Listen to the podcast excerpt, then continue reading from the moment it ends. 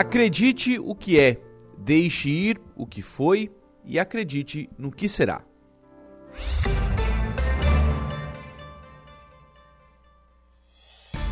A informação, a opinião. Está no ar, dia a dia.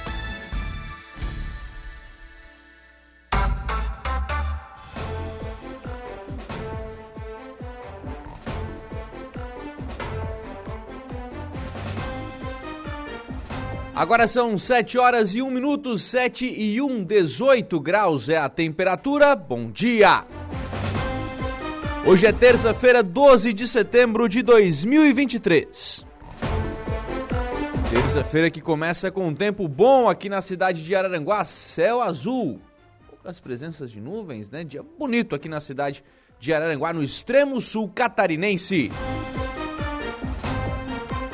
E nós estamos começando mais uma edição do programa Dia a Dia aqui pela Rádio Araranguá em 95.5 FM.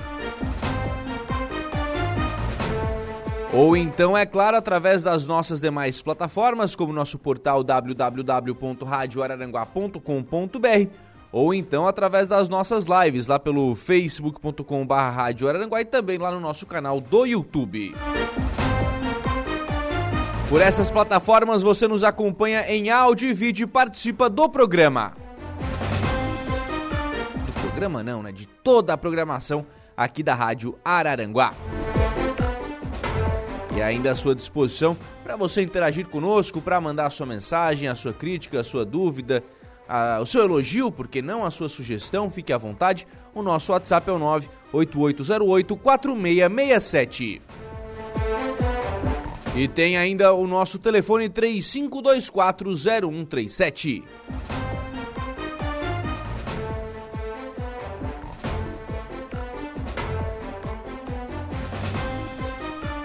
E a gente já começa esta edição do programa Dia a Dia com as informações do setor policial. Jairo Silva, o que você nos traz de principais destaques, Jairo? Destaques, Jairo, bom dia. Bom dia, bom dia, Lucas. Olha, na área policial, na área da segurança pública, destaque para um homem que foi preso ontem é um cidadão, se eu não me engano, de 38 anos, que já tem passagens pela polícia, depois que escalou é, uma, uma sacada em uma residência situada no bairro Centro Cívico, que fica ali entre as imediações do Lagoão e também do Mato Alto. Ele chegou a escalar, portanto, é, a, a, a sacada e o muro de uma residência, mas foi visto por moradores acabou sendo detido. Ele é foi Homem-Aranha aquele? É, eu não sei se é Homem-Aranha, mas esse aí também escala bem. É. é ele acabou preso, na verdade ele foi é, detido, foi, foi abordado pelos moradores que acionaram a polícia militar e prenderam o homem. Nada foi furtado, foi uma tentativa de furto, portanto, a esta residência uhum. registrada ontem por volta de 10 e 20 da manhã é aqui na Central de Polícia. 10 e 20 da manhã? Da manhã, de dia claro. A ocorrência foi atendida pela Polícia Militar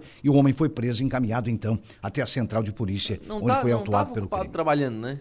Não, não. não. Trabalhar ah, dá muito trabalho, né, pra é. essa gente, né? Imagina. Oh. Ah, mas tu né? já viu como é que é, né? Em plena é. segunda-feira, 10 plena e 20. Plena segunda-feira, início de semana, 10 e 20 da manhã. Muito complicado. Ah, Bom, além disso, Lucas, nós tivemos também como destaque na área de segurança pública um acidente com vítima fatal, lamentavelmente, na SC449, ali no trecho entre Balneário eh, Gaivota e Sombrio, já foi no bairro Rússia, em Sombrio, se aproximando da cidade de Sombrio. Lamentavelmente, um ciclista é, de 51 anos foi a óbito no local depois que foi colhido por um automóvel. Não sabe se ele transitava sobre a pista ou não, se ele tentava atravessar a rodovia. O fato que é mais uma vida ceifada no trânsito. O, o acidente foi ontem pela manhã por volta de 8 e meia da manhã mobilizou equipes não só do Corpo de Bombeiros, da própria, do próprio SAMU, da Polícia Militar, enfim, no local. Lamentavelmente, é mais uma vida que é levada é, em um acidente de trânsito, né? Lamentavelmente, são fatos que chamam a atenção aí no setor policial.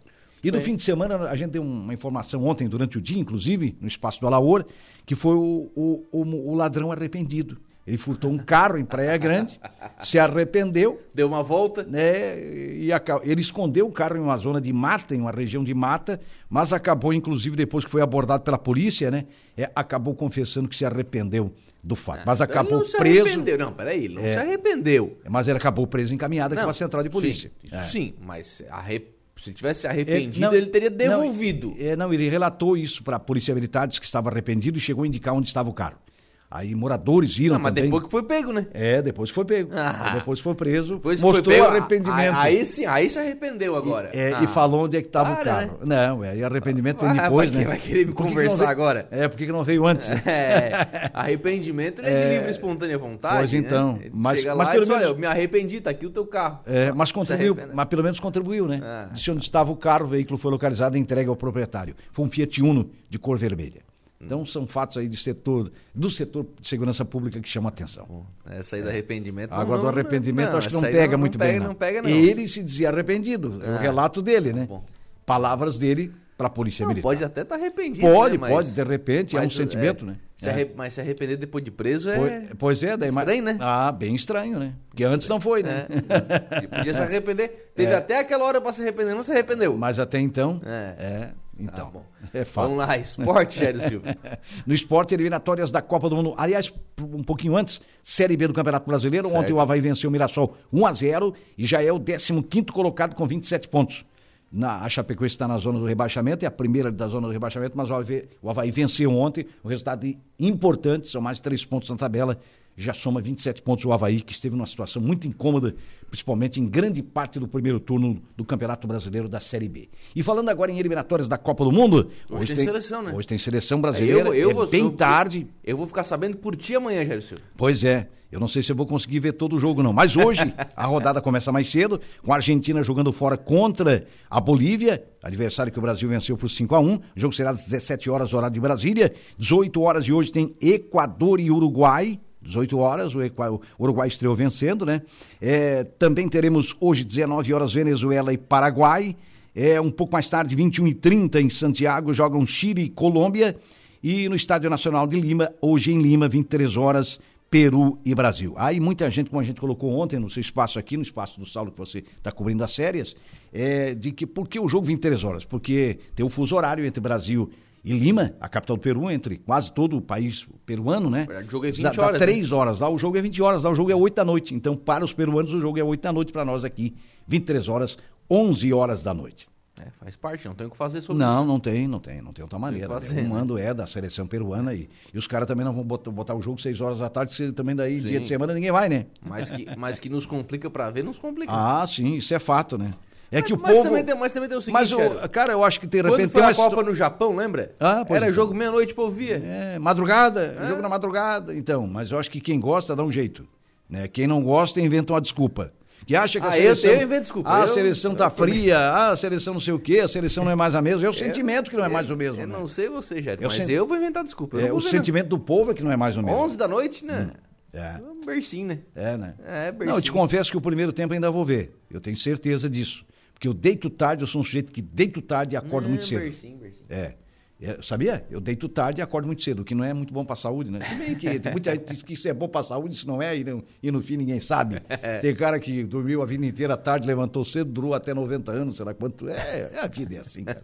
Tem cada história que Deus livre. Não dá, não tem uma... Não dá pra. Não tem uma. Não tem uma receita. Não tem uma Não é receita. como dois e dois são quatro. Não né? é igual fazer um bolo, né? Não, não. É? E mesmo assim o bolo sai de um jeito É. com cada mão que é preparada, né? Que é preparado, aliás. Rogério Ceni foi pro Bahia? Foi, acertou com o Bahia, né? O Bahia tem um investimento agora de, é, de, de uma empresa, eu acho que da Inglaterra, né? De um clube da Inglaterra, né? E- Ah, virou uma SAF? É, tá virando uma não sei se seria bem uma SAF, mas eu acho que é isso. É o caminho do, do Bahia hoje. Então já tem dinheiro, dinheiro apareceu, Opa. o investimento é alto, e aí já contrataram o Rogério Ceni. Não sei se acertaram. Ó. Rogério Ceni é uma carninha de pescoço. tempo Foi um grande goleiro, injustiçado. Eu acho que devia ter muito mais vezes, muito mais vezes com a seleção brasileira. Ah, Um goleiro goleador, né? Isso é raro. E no país do futebol, o cara dificilmente vestiu a camisa titular da seleção brasileira. Como goleiro, foi um grande goleiro. Como treinador, tem muito que aprender, né? Sim. Pra mim tem. Mas tá aí na carreira, tá lutando, tá batalhando, é trabalhador, né? E os salários também não são poucos, né? Isso, isso dá uma motivação. Uma motivação, Uma né? motivação. é Então, mais ou menos por aí. O Jairo Silva volta ainda hoje aqui no programa com informações de polícia e às 13 horas, a 1 da tarde, tem as esportivas.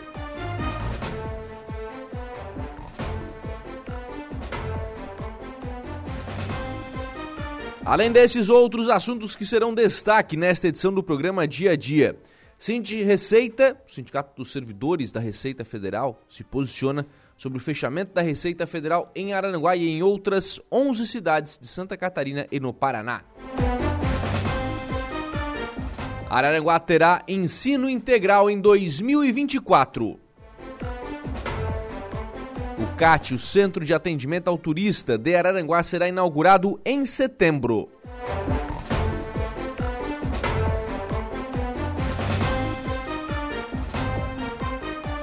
Além destes assuntos a nível nacional, os principais jornais do país destacam nesta terça-feira. Folha de São Paulo diz na sua capa: Lula já invocou o tribunal em Haia, que agora nega conhecer. Jornal Estado de São Paulo diz na sua capa: Toffoli extrapolou o limite no caso Odebrecht, dizem procuradores. Decisão do ministro Toffoli né, sobre a delação do Odebrecht, ela é um negócio assim espetacular, né? Não sei de onde é que saiu isso. Ele anulou toda a delação do Odebrecht. Né? Tudo que. Quer dizer, a Odebrecht disse, disse, o seguinte: a Odebrecht na sua delação premiada: eu vou devolver dinheiro porque né, roubamos. Roubamos, porque participou, né? Participou. Não, não, essa delação não vale mais. É, é só o que falta agora devolverem o dinheiro para o Odebrecht. É só o que falta, né? Embora eu não duvide. Mas é só o que falta. No Rio de Janeiro, jornal O Globo, taxação das apostas sobre disputa, abre, aliás, taxação das apostas, abre disputa por verba dentro do governo. Esporte, turismo e Embratur pressionam por fatia de arrecadação. Aqui no Rio Grande do Sul, zero hora, Fiergues pede programa de recuperação econômica para municípios afetados. Também no Rio Grande do Sul, jornal Correio do Povo, buscas por desaparecidos mobiliza bombeiros por terra, rio e ar no vale. E já fazer o registro, vai estar no, no site da, da Rádio Araranguá, eu vou, a gente vai destacar isso também. Mas fazer o registro, né? O, o cabo Matheus Premoli e o Cão Bono estão no Rio Grande do Sul participando das buscas, né? Mais uma vez, o, o cabo Matheus Premoli e o Cão Bono, o binômio, né, aqui de Araranguá, está aí participando dessas buscas. Ainda no jornal Correio do Povo, uma foto aqui impressionante de um raio e diz o seguinte, né? Temporais voltam ao Rio Grande do Sul. Sua previsão do tempo, né? Tem previsão de mais, de mais chuva lá para o Rio Grande do Sul.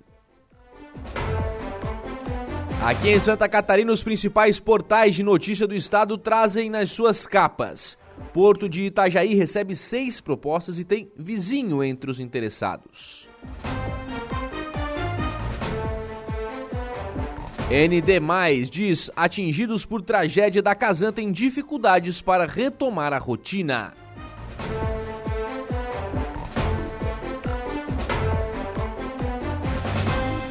no nosso portal da Rádio Araranguá, o www.radioararanguá.com.br. Manutenção na rede, parte de bairro de Araranguá pode ficar sem água na manhã dessa terça. O Samai vai fazer uma substituição de uma adutora aqui na Beira Rio.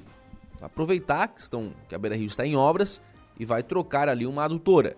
E aí, em virtude disso, alguns, algumas unidades consumidoras ficarão sem energia. A gente já vai trazer também mais detalhes aqui no programa daqui a pouquinho. Ainda lá no nosso portal, o Hospital Dom Joaquim de Sombrio inaugura 10 leitos de UTI pediátrica na próxima segunda, dia 18. Consulado da Itália em Santa Catarina e fortalecimento do curso de medicina da UFSC de Araranguá são pautas do deputado estadual Rodrigo Minuto. Tá lá ainda em destaque, né? Cabo Premo Licão Bono de Araranguá estão entre os membros da equipe catarinense dos bombeiros encaminhada ao Rio Grande do Sul.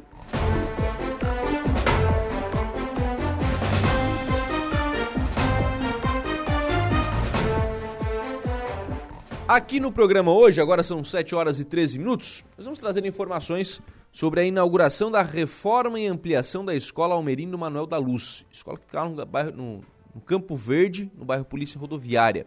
Recebeu então uma reforma e uma ampliação, foi feito um segundo piso, mais salas, enfim. A escola também já conta com sala de ciência e tecnologia, a sala já está instalada, né? os professores estão em treinamento ainda para a utilização da sala, mas, mas a sala já está lá instalada. E será uma das primeiras a integrar o plano de educação em tempo integral de Araranguá. A partir de 2024, Araranguá terá educação em tempo integral. Vamos começar por três unidades. A secretária Marluce Bico vai falar sobre isso no programa de hoje, né, na entrevista que, que gravamos ontem. É, é, um passo importantíssimo na educação de Araranguá. É o início da educação em tempo integral. Ainda não, não são todas as escolas, é, ainda existem algumas dificuldades de espaço em algumas escolas para que isso possa ser é, realizado, mas já é um primeiro passo, é um grande primeiro passo, são três unidades, já é um grande primeiro passo de educação em tempo integral aqui em Araranguá.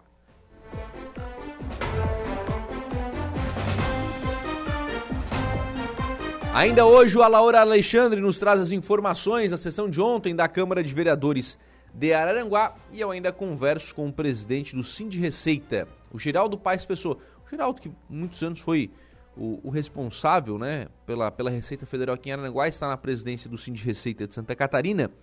E nós vamos continuar acompanhando a situação da Receita Federal. Pode fechar o seu atendimento aqui em Araranguá e em outras 11 cidades de Santa Catarina e no Paraná.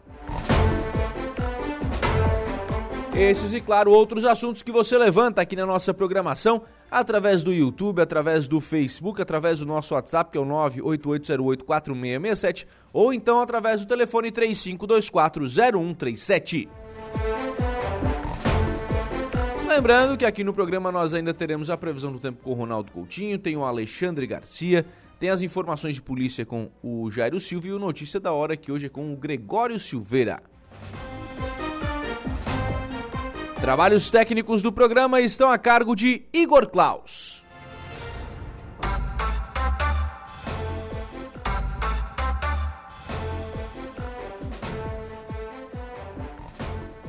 Agora são 7 horas e 16 minutos, 7 e 16.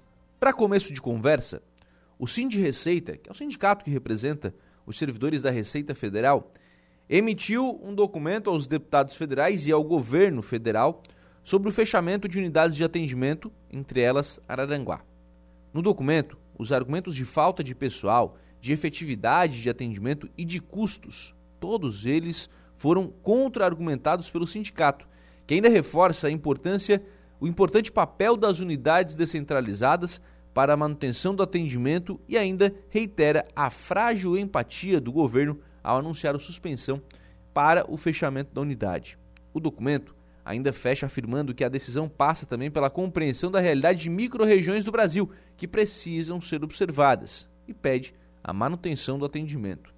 Ainda sobre essa questão, na próxima sexta-feira, deputados federais têm agenda em Brasília com o governo para voltar a debater este tema.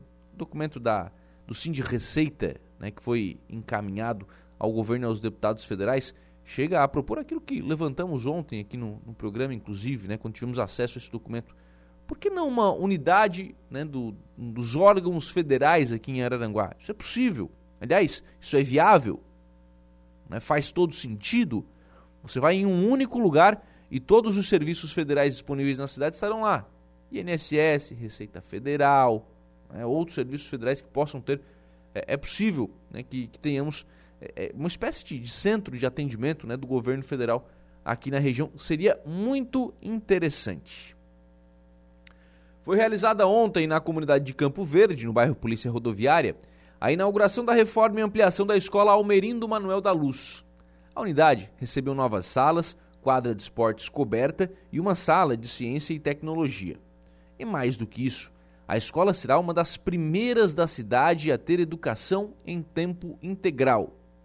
Com a ampliação, haverá espaço na escola para que alunos cheguem pela manhã e saiam somente no final da tarde, permanecendo mais tempo na escola e tendo a possibilidade de se desenvolverem cada vez mais.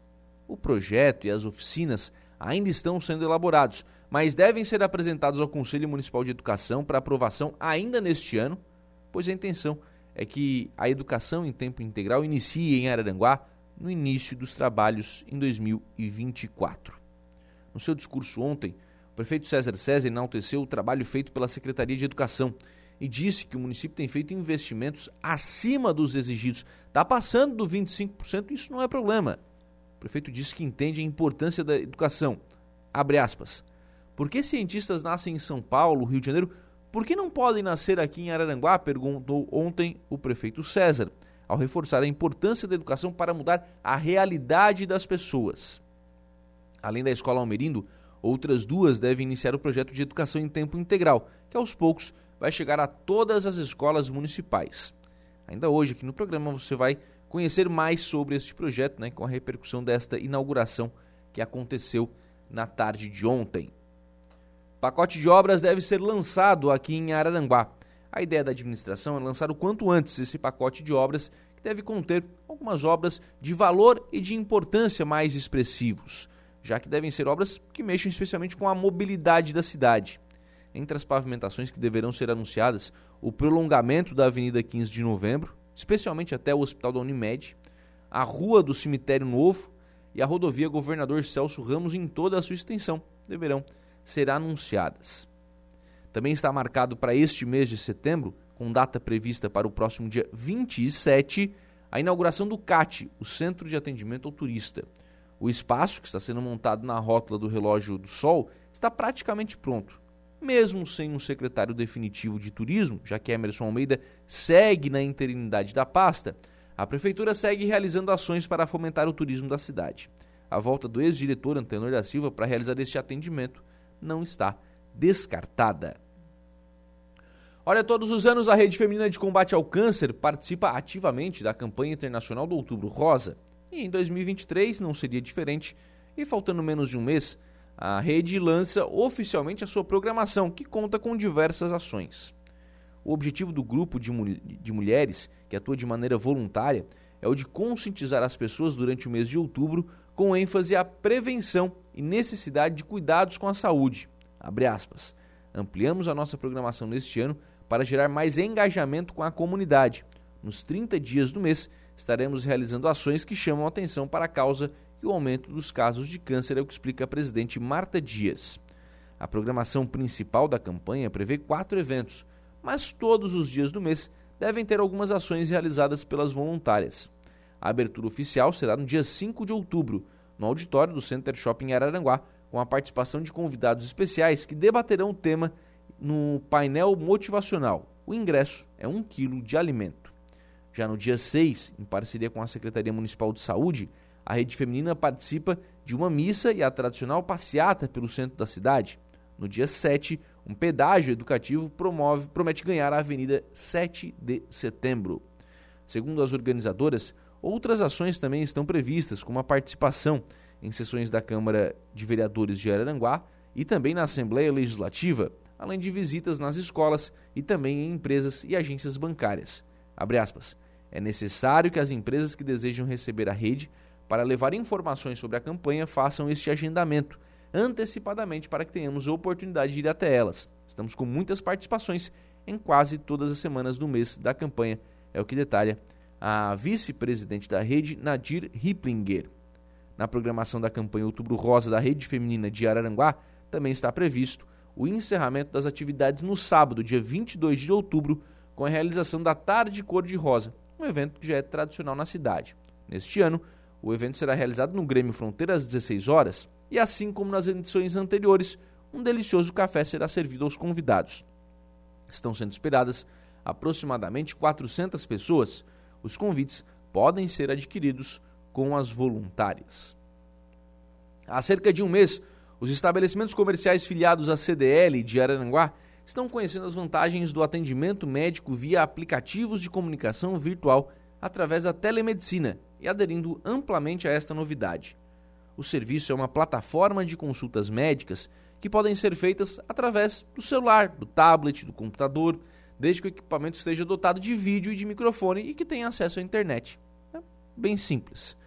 Através de um login e uma senha, o usuário cadastrado pela CDL acessa o portal e consulta médicos em qualquer uma das 32 especialidades médicas à disposição.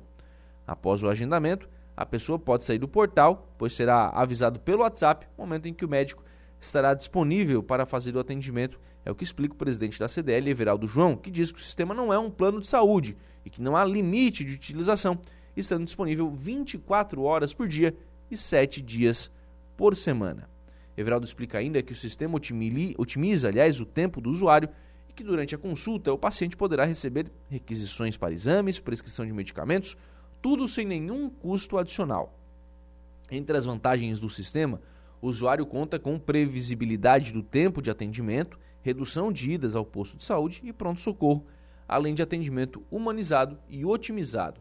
O sistema é direcionado apenas para as mais de 350 empresas filiadas à CDL de Araranguá e seus funcionários.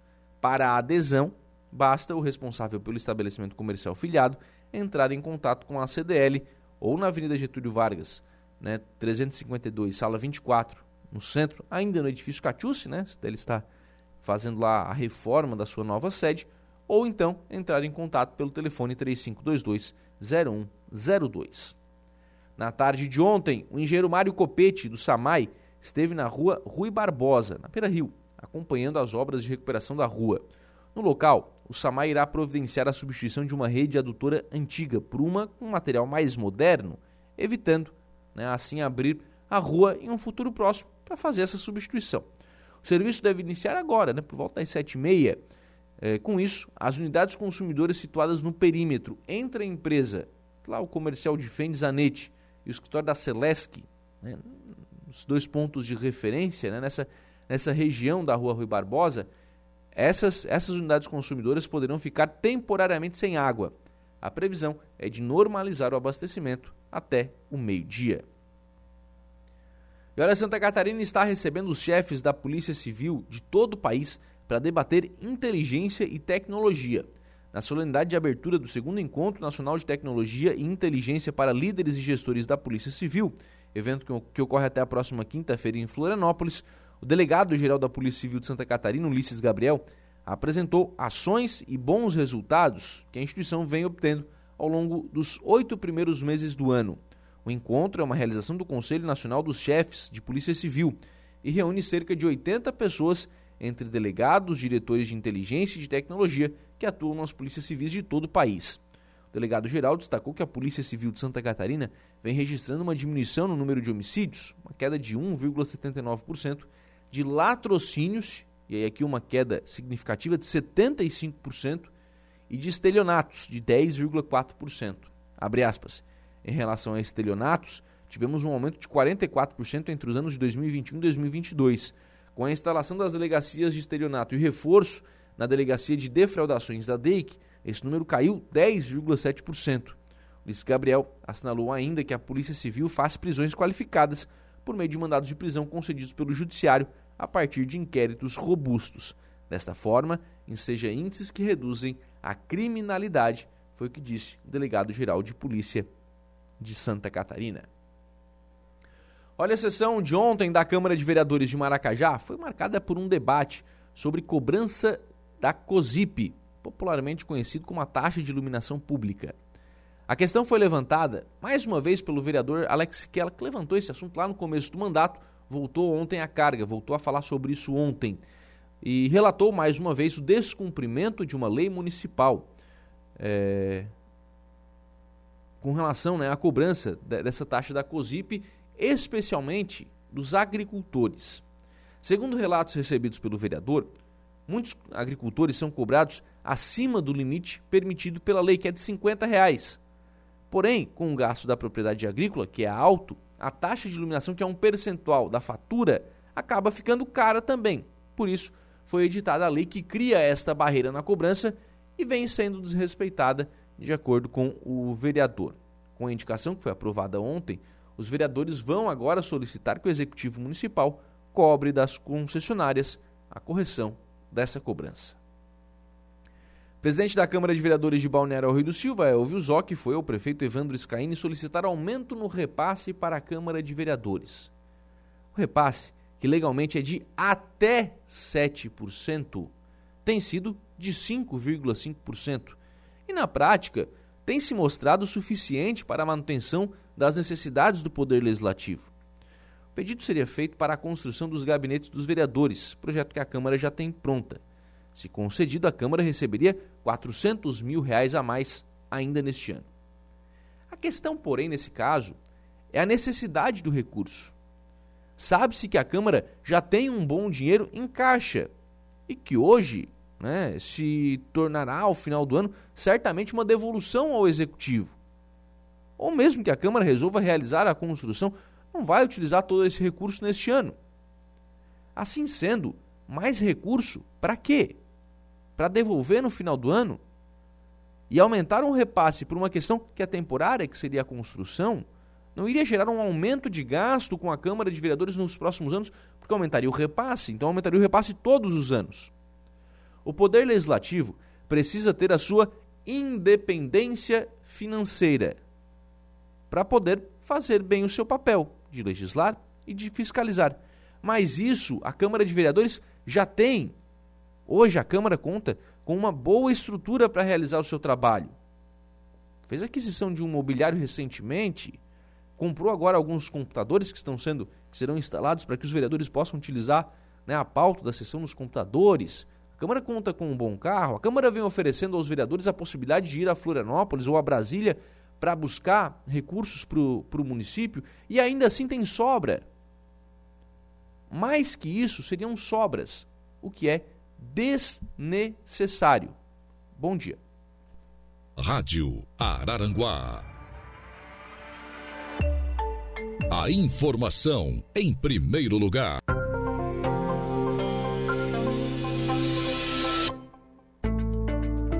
Previsão do tempo. Oferecimento. Faça já sua matrícula. Chame no Whats 999 150 433. Graduação Multi-UNESC. Cada dia uma nova experiência. Laboratório Rafael. Bife Materiais de Construção. E Estruturaço Loja de Drywall. No Distrito Industrial em Araranguá.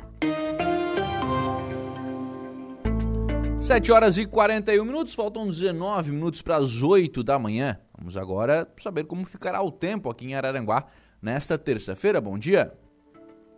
Bom dia. É o dia começa aí com tempo fresquinho na região, em comparação ontem mais quente, né? Mínimas aí de 17, 19 graus. Para a época é quente. Até pode entrar um ventinho sul ao longo do dia e talvez na região de Araranguá, em direção ao Arroio, em direção ao sul, a máxima não passe muito de 28, 30 graus. Algumas cidades passam dos 30 na região. Na praia fica mais fresquinho. O mar é aquela agitação normal, tem que tomar cuidado. A chance de chuva hoje é muito pequena, talvez alguma coisinha no finalzinho do dia à noite, mais próximo ao Rio Grande. Amanhã já teremos mudança no tempo. Continua ainda quente, mas menos que hoje. O vento sul entra entre a tarde e a noite, a frente fria também, pode ter alguma trovada mais forte pontual e o tempo começa a virar ao longo da quarta-feira. Na quinta, alguma chuva, garoa na madrugada, amanhecer, ao longo do dia melhora e teremos um dia frio e vento sul, deixando o mar bem agitado. Mantém a tendência de tempo bom na sexta, frio, entre 4 e 7 graus de manhã cedo, e à tarde uns 18, 20, 21. No decorrer da, do sábado, ainda pode ficar abaixo dos 7, 8 graus, e à tarde uns 25, 27. E faz calor no domingo. Bom no fim de semana. Da Climaterra, Ronaldo Coutinho. Voltamos a apresentar Dia a Dia. O comentário de Alexandre Garcia. Oferecimento: Cicobi Crediçuca, Hackley Limpeza Urbana, Alcidino Joalheria e Ótica e Gênios Veículos. 7 horas e 44 minutos, 7 e 44. Vamos então a, ao comentário né, com o jornalista Alexandre Garcia. Bom dia. Bom dia. O presidente Lula está de volta da Índia e a próxima viagem já é a Cuba, ainda nesta semana, e depois vai para Nova York. Ele tem problemas muito grandes para resolver aqui. Um é a reclamação do Rio Grande do Sul sobre a presença dele lá na maior tragédia que já aconteceu no vale do, de, do Rio das Antas, que depois toma o nome de Rio Taquari. E outra, a lambança que Gino Willis pôs na, na Secretaria de Comunicação, na SECOM, que é dentro do Palácio do Planalto. Ele foi indicado por Janja e ganhou um cargo lá e agora já está xingando de mau caráter o o chefe dele, o ministro Paulo Pimenta, já criticou o governador do Rio Grande do Sul, eh, Eduardo Leite, já chamou a, o PT de gado do PT, um rolo medonho. E Lula vai ter que resolver isso.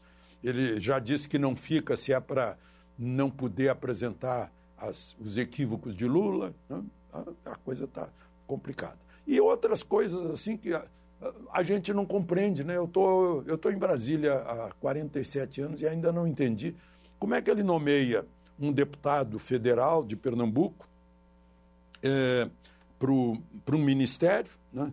O deputado é do Republicanos é, e o tira um, um, alguém do Partido Socialista, que, que tem no governo o vice o vice, eh, vice-presidente, Alckmin, e o ex-governador de São Paulo, Márcio França, tira Márcio França do ministério eh, para dar para esse Silvio Costa Filho, que é do Republicanos, e o Republicano solta uma nota dizendo que não apoia o governo que isso não significa apoio ao governo, que, que o Republicanos vai continuar independente, que foi uma questão pessoal com o, o deputado.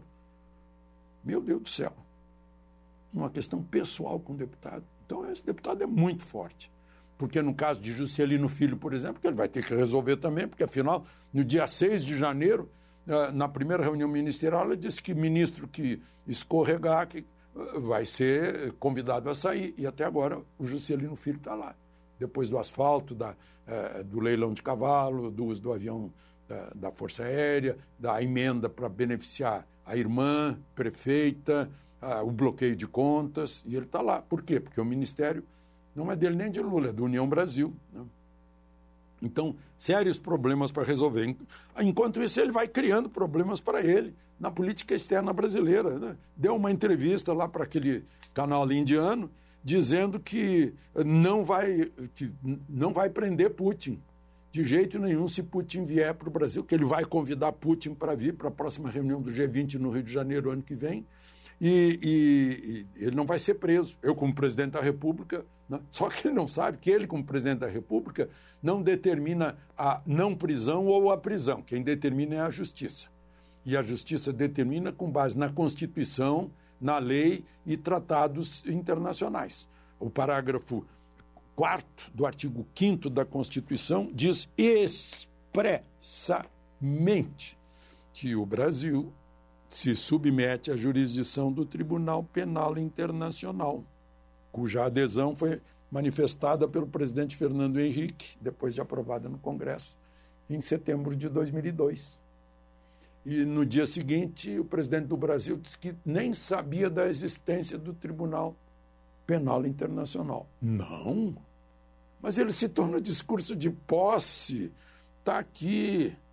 Nosso governo respeitará e procurará fortalecer os organismos internacionais, em particular a ONU e os acordos internacionais relevantes, como o Protocolo de Quioto e o Tribunal Penal Internacional.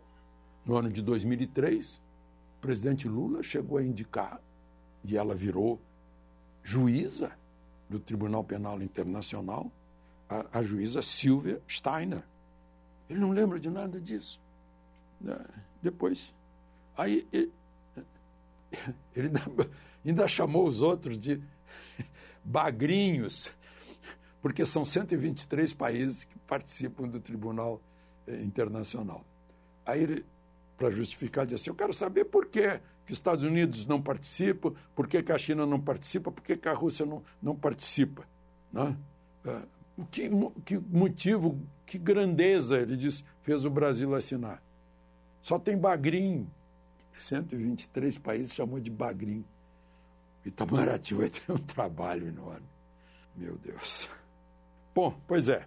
E só para lembrar vocês, né, eu, eu, eu no, na minha presença anterior aí no YouTube, eu explico toda a história das barragens lá do Rio Grande do Sul.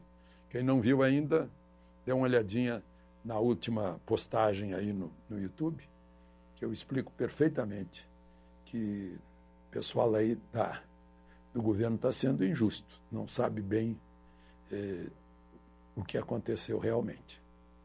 E tomara que investiguem sim que é preciso luz sobre isso para não acontecer de novo, para não termos um brumadinho por aí. De Brasília, Alexandre Garcia.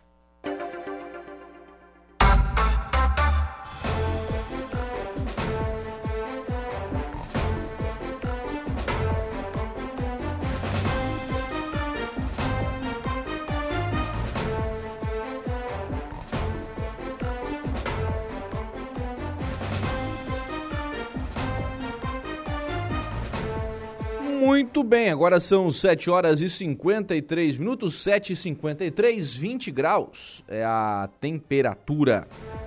Vamos em frente com o programa Dia a Dia na manhã desta terça-feira aqui na programação da Rádio Araranguá.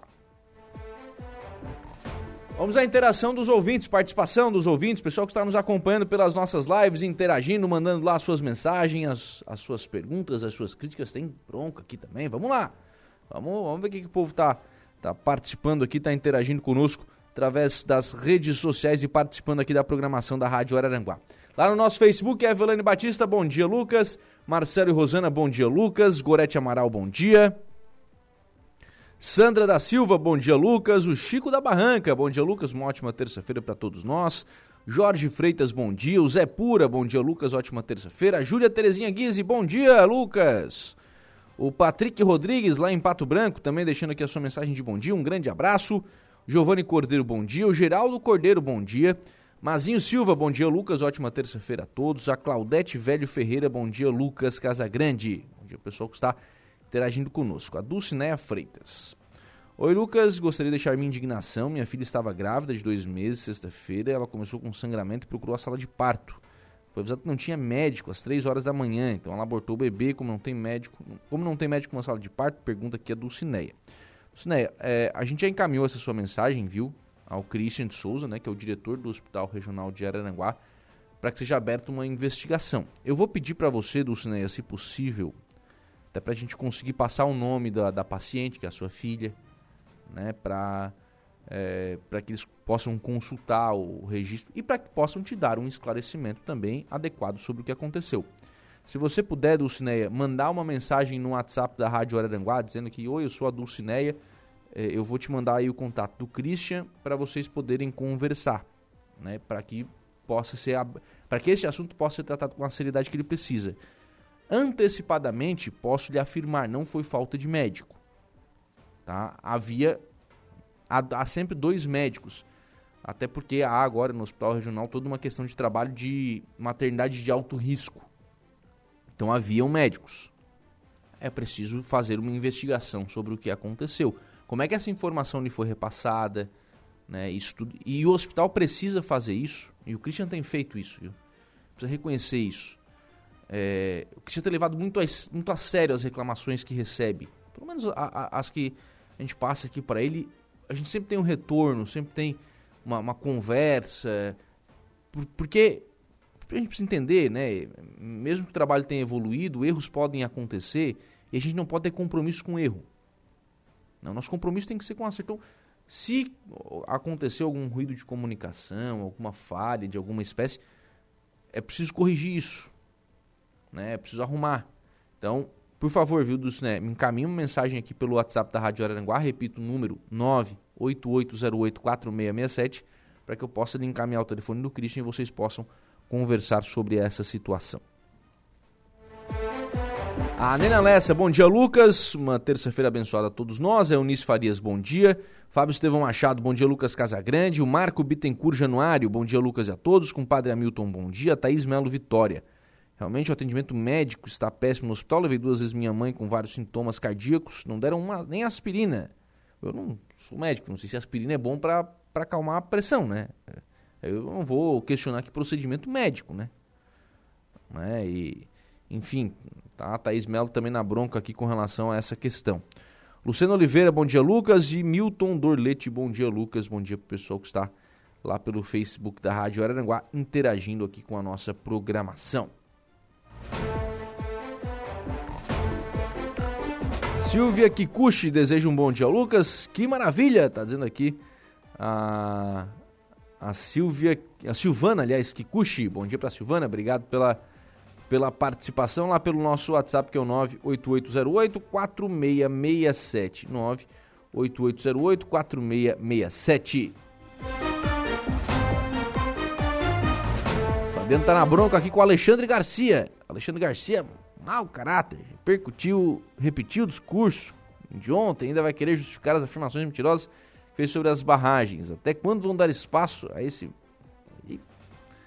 Uso algumas palavras aqui que eu prefiro não usar. eu prefiro não usar, viu, Fábio? Embora respeite a sua opinião. E vou dizer o seguinte, viu? Absolutamente eu não concordo com tudo que diz o Alexandre Garcia. Eu não concordo com tudo que diz o Alexandre Garcia, não. Não acho que em tudo ele está certo.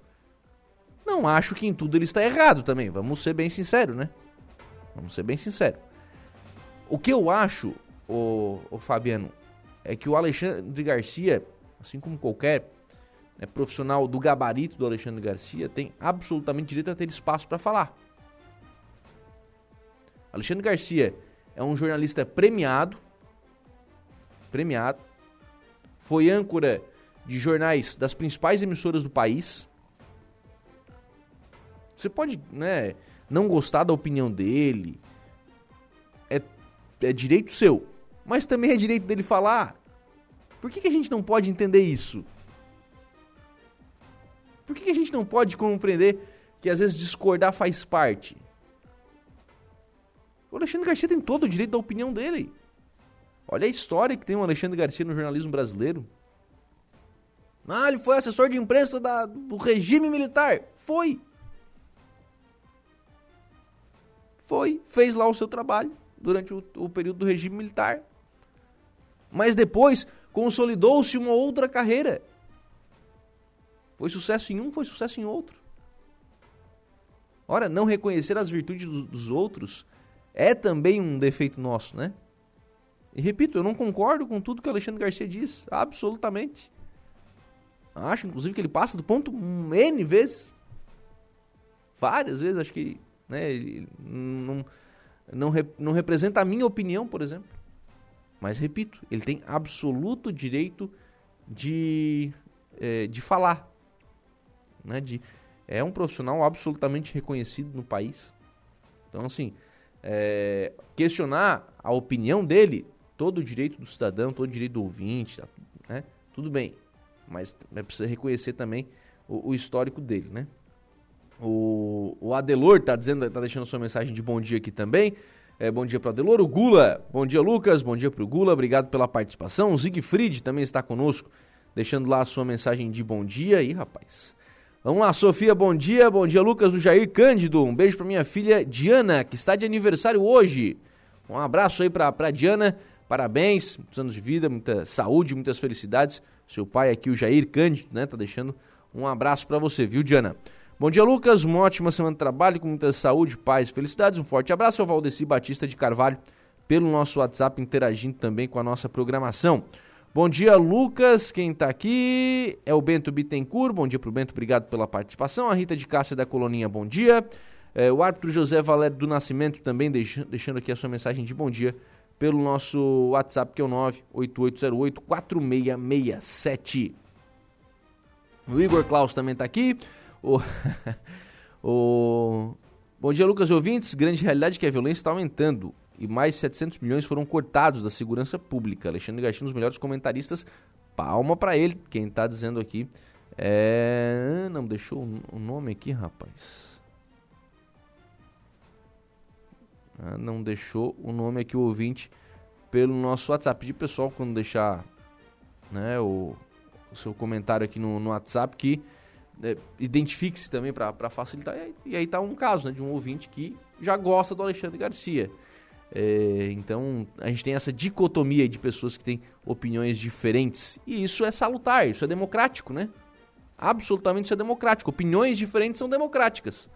A gente precisa aprender é conviver, respeitar a opinião dos outros. Fabiano Meister, bom dia. Mandou aqui foto. Tá, pessoal, já preparando aqui a lavoura de arroz, né? Para a próxima safra. Tá quase na hora de plantar aí o, o arroz. Acho que já tá plantado, né? Já está entrando com água aqui. Pode ser então. Pessoal já trabalhando aí na, na próxima safra de arroz.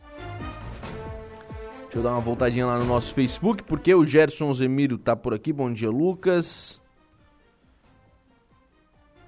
Minha filha levou meu neto ao hospital com 39 de febre, pediu exame. Não quis fazer porque o menino. Agora pela manhã o menino vai ser levado para Meleiro. Porque ele não deram um exame. Entendi direito o que colocou aqui o, o Gerson. Enfim, tá registrada aqui a mensagem do, do Gerson Alzemiro pelo Facebook da Rádio Araranguá e a Marne Costa também deixando aqui a sua mensagem de bom dia. Bom dia para Marne. Obrigado sempre pela audiência.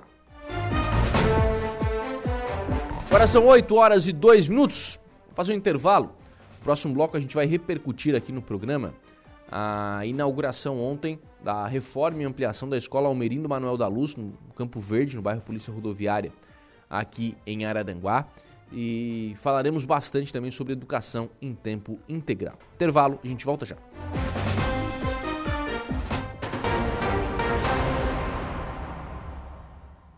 bem,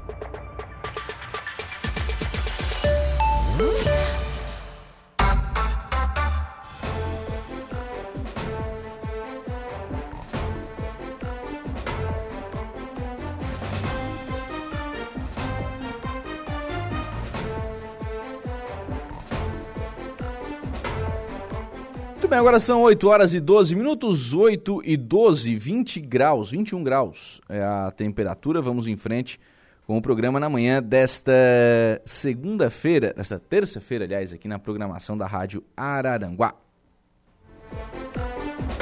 Participações de ouvintes, Richard Evald, bom dia! Bom dia pro Richard, obrigado pela participação. Zednei Assis, bom dia Lucas, eu amo os comentários do Alexandre Garcia, ele é muito inteligente e estudado, tá dizendo aqui a Zednei Assis. Já a Luzia Matias, bom dia. Qualquer pessoa que se informa sabe mais que esse Alexandre Garcia. Ah, mas ele tem tanto seguidor, né? O Brasil tá cheio de imbecil com milhões de seguidores nos últimos anos.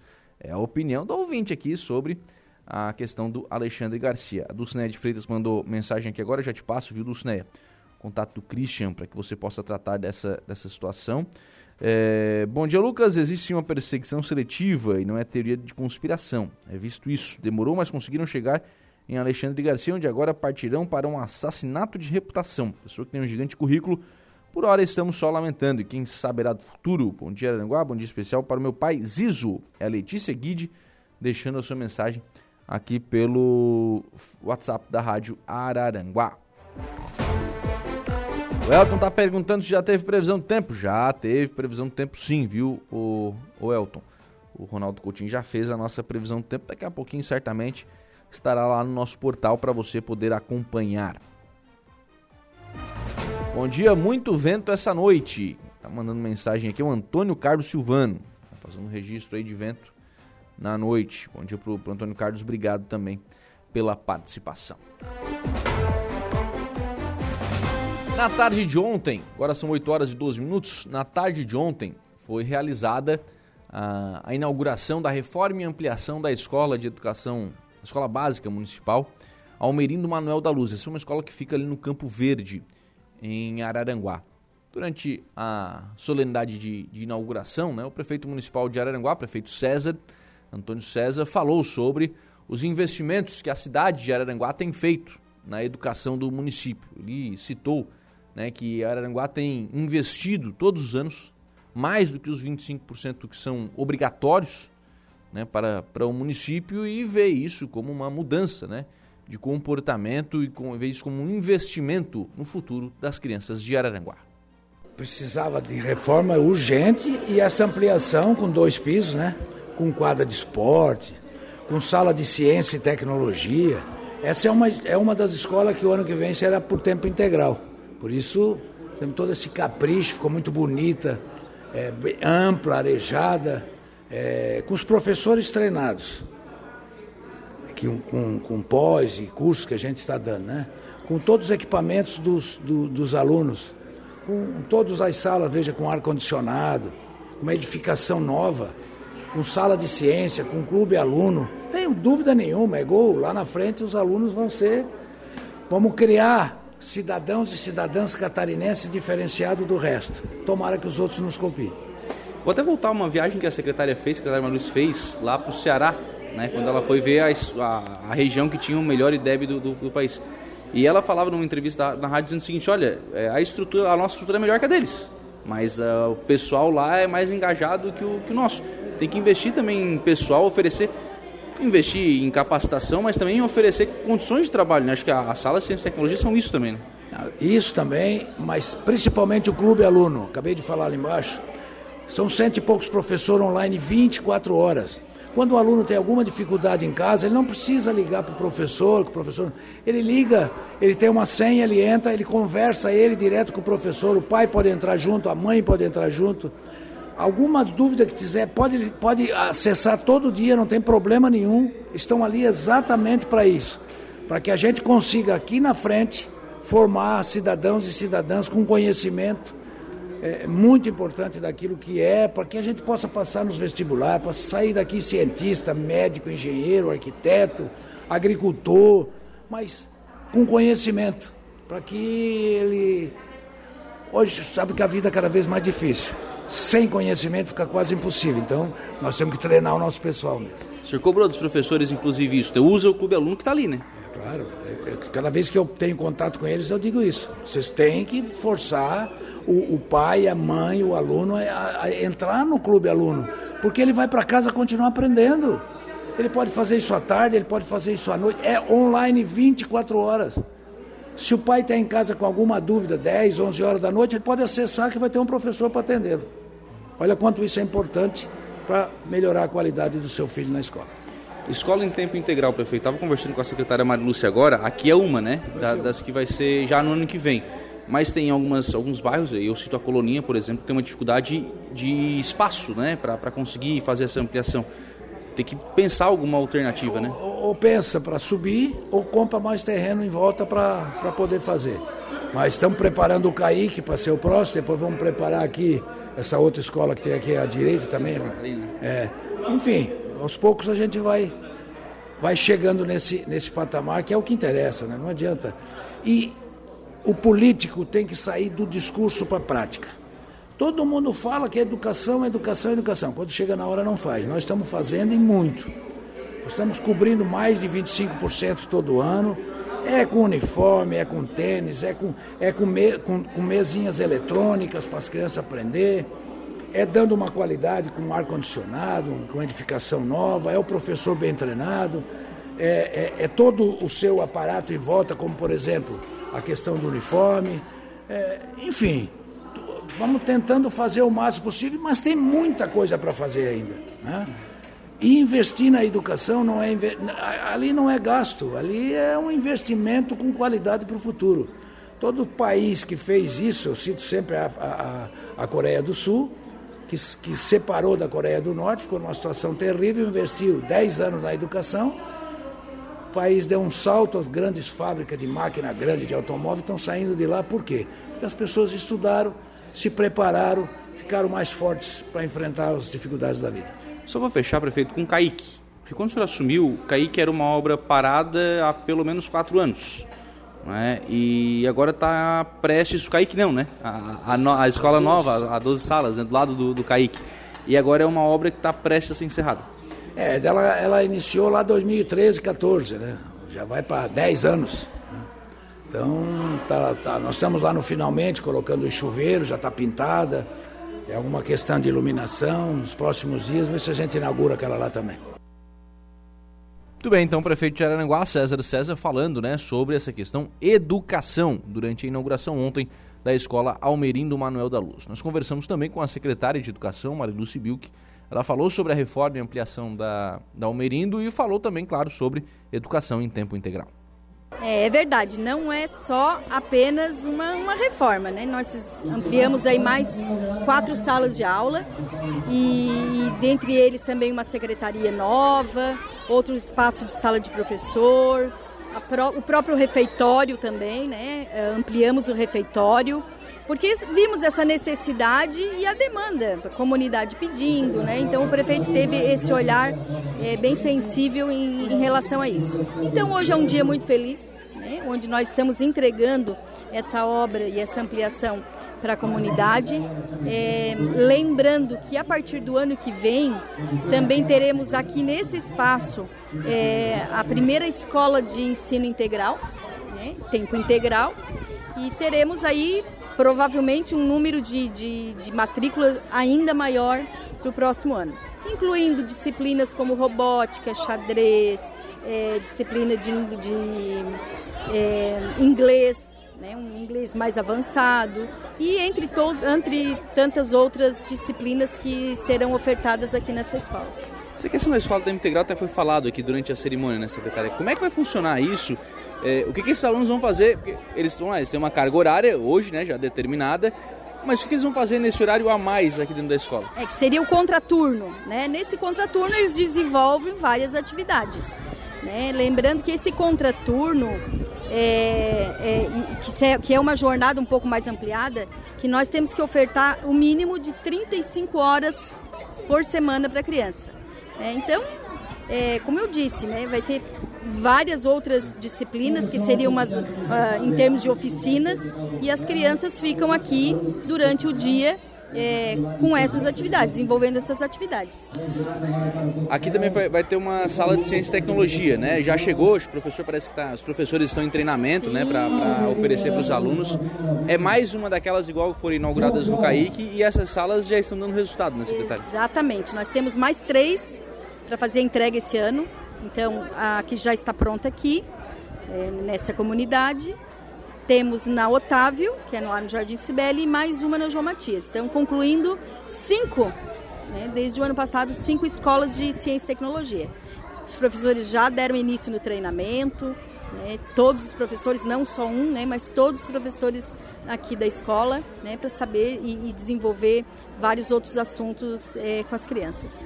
Essa ideia de ensino tempo integral começa aqui na Almerindo mas a ideia é ampliar para as demais escolas e estrutura para isso.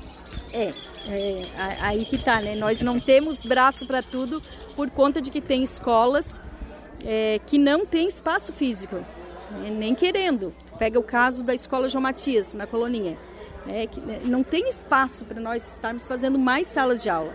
Mas onde já é possível, nós já estamos fazendo, como aqui na Almerindo, na escola Normélio, Normélio José Emídio, bairro Santa Catarina. Então, ali também tem mais uma escola e possivelmente também já vamos é, estender para a escola Jardim das Avenidas.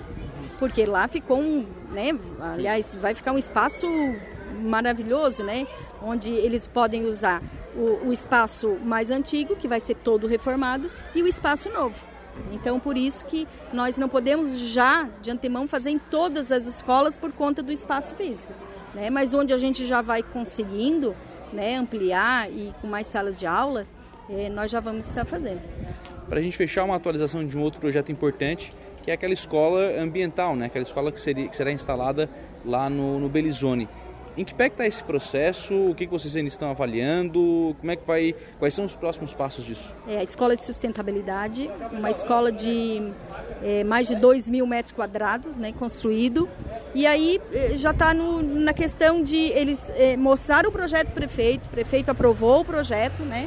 E aí já vamos começar já com as licitações.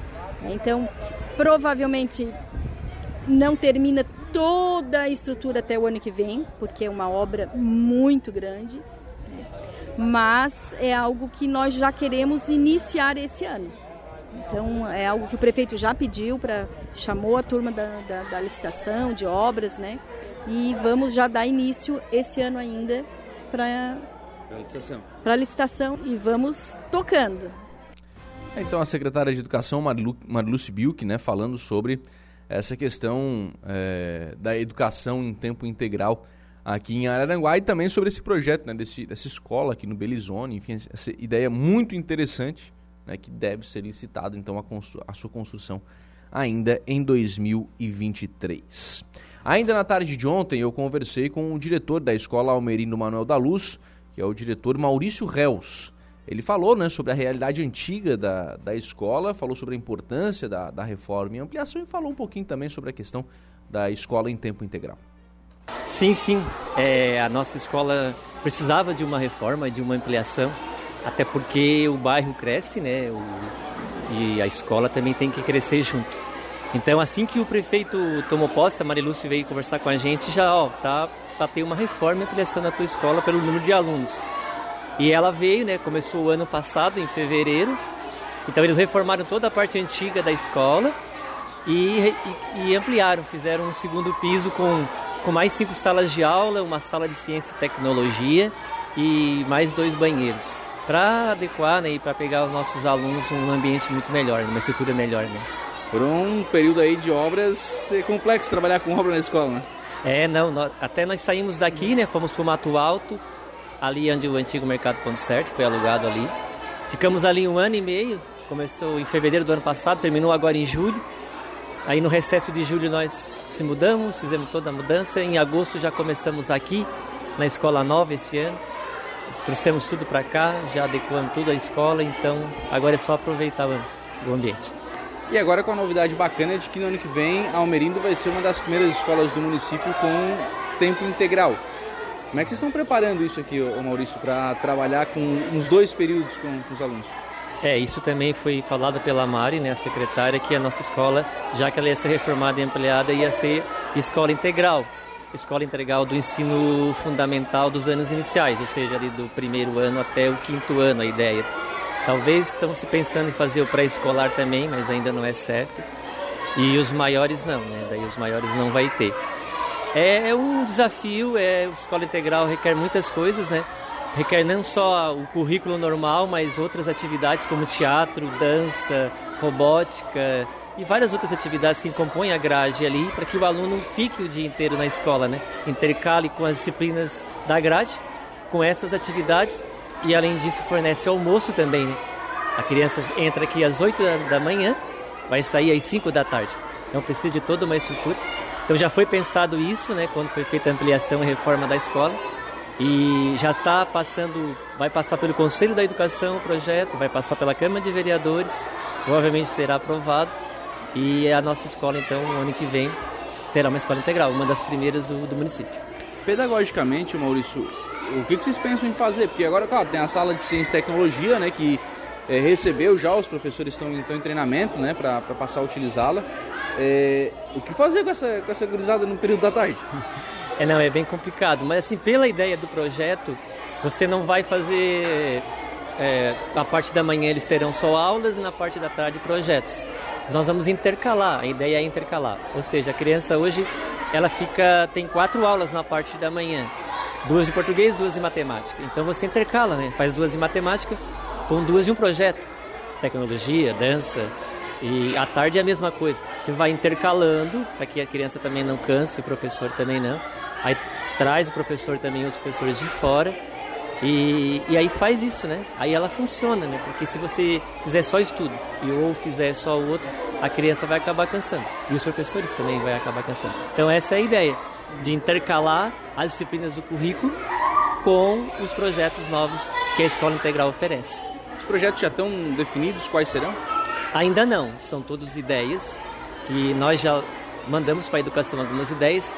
Temos a sala de ciência e tecnologia, temos o projeto de dança aqui, nós mandamos para fazer teatro, é, capoeira, esporte, esporte de rendimento. Então nós mandamos algumas ideias e a educação também tem outras ideias. Agora tem que sentar, né, fazer todo o projeto intercalar e ver qual pela pela grade, né, pelo porque ela tem que ser uma quantia de horas, né? Apenas um período ali não tem a escola integral, ela não tem aula um período da, da semana. É, digamos, é, de segunda a sexta-feira, na sexta-feira de manhã não tem, ou na sexta-feira à tarde não tem aula. Para quê? Para que se sente, se pense, se veja o projeto, se tem alguma coisa para acrescentar, para mudar, para resolver. Né? Até porque fecha a carga horária nesse período. Então a gente mandou algumas ideias, a educação tem outras. Quando for aprovado, fechada a carga horária, aí vai ver quais se encaixam e, e quais que a gente vai fazer aqui na escola. Bem, daí o diretor Maurício Reus, né, diretor da Escola Almerino Manuel da Luz, a escola será então uma das primeiras né, a começar esse processo de ensino em tempo integral aqui em Araranguá. A escola ficou muito bonita, viu? Quem conheceu Almerindo antes da reforma uh, vai passar lá na frente vai se impressionar. A escola ficou muito bonita. Teve ontem uma apresentação de dança, de um projeto de dança dos, dos alunos, né? Fizeram lá uma, uma apresentação para as autoridades, depois teve todo o ato inaugural. Enfim, a escola ficou muito bacana e é uma nova estrutura que está colocada aí à disposição da comunidade de Campo Verde.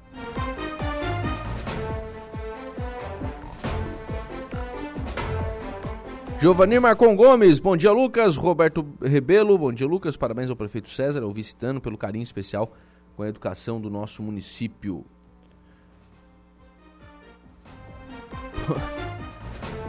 bom dia Lucas, o Rude está dizendo aqui, ó. Alexandre Garcia é muito inteligente, concordo, mas por outro lado é chato algumas vezes. Já há algum tempo ele vem criticando o governo Lula em alguns seus comentários. Um exemplo é a crítica que ele faz ao governo da ausência do presidente na região atingida pelas enchentes do Rio Grande do Sul. Ora, ele está deixando de dar representatividade e assistência aos atingidos? Que eu saiba, foi é, montada uma força-tarefa com uma equipe ministerial e a presença do presidente em exercício Geraldo Alckmin. Além disso, o vice-presidente autorizou uma ajuda de 740 milhões de reais para as cidades e as famílias atingidas. Só para lembrar, na tragédia que houve na Bahia, no governo anterior, Bolsonaro estava de férias, se divertindo descansando em praia em São Joaia, aqui em Santa Catarina. Joaia aqui que eu não entendi onde que é, né? Mas enfim, é a opinião também do Rude sobre a questão do, do Alexandre Garcia. É isso que eu digo. Tem gente que concorda, tem gente que discorda. Por exemplo, nesse caso com relação à questão da, da ajuda, o que, que é mais importante, né? É o presidente ir, e o presidente em exercício foi, né? O Alckmin foi.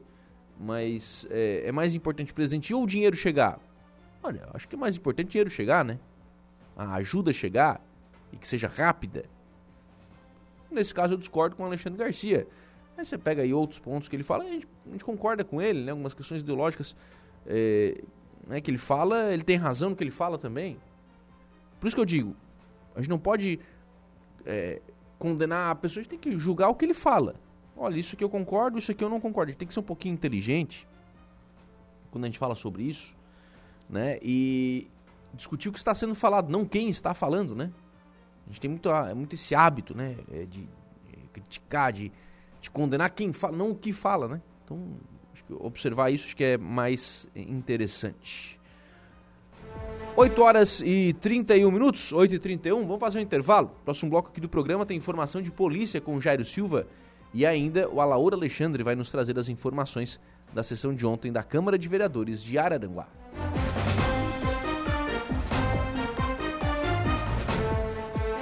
Polícia. Oferecimento Infinity Pisos e Revestimentos. Unifique a tecnologia nos conecta. Estruturaço, loja de gesso acartonado. Eco Entulhos, limpeza já. Fone 99 600 8000. E Castanhete Supermercados. 8 horas e 43 minutos, 8 e 43, 22 graus é a temperatura. Vamos agora à informação de polícia, Jairo Silva. Olha, pois não, Lucas, ciclista morre atropelado por veículo em rodovia estadual de Sombrio. Lamentavelmente, é mais uma vida ceifada no trânsito. O acidente com óbito, no início da manhã de ontem, segunda-feira, dia 11, mobilizou as equipes do Corpo de Bombeiros de Sombrio, a Polícia Militar, o SAMU e também o IML de Araranguá. A fatalidade ocorreu por volta de 8 e meia da manhã na rodovia C449, no bairro Rússia, em Sombrio. Trata-se de Cláudia Henrique Pereira, vítima de 51 anos, que foi identificada ontem. O Corpo de Bombeiros foi acionado e encontrou a vítima deitada em via pública, já sem vida. O ciclista foi colhido por um automóvel Peugeot 307 quando invadiu a pista da rodovia.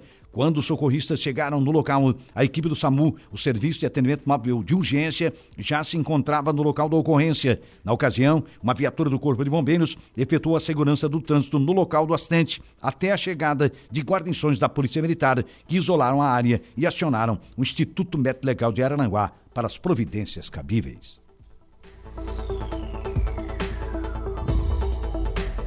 E volta com Dia a Dia.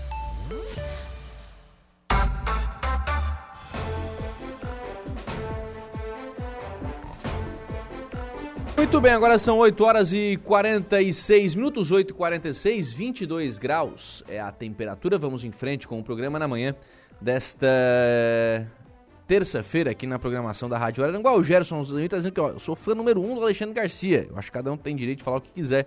Temos livre-arbítrio. Tá dizendo aqui o Gerson Alzemiro pelo Facebook da Rádio Araranguá. O Antônio Soares também está conosco, deixando aqui a sua mensagem de bom dia.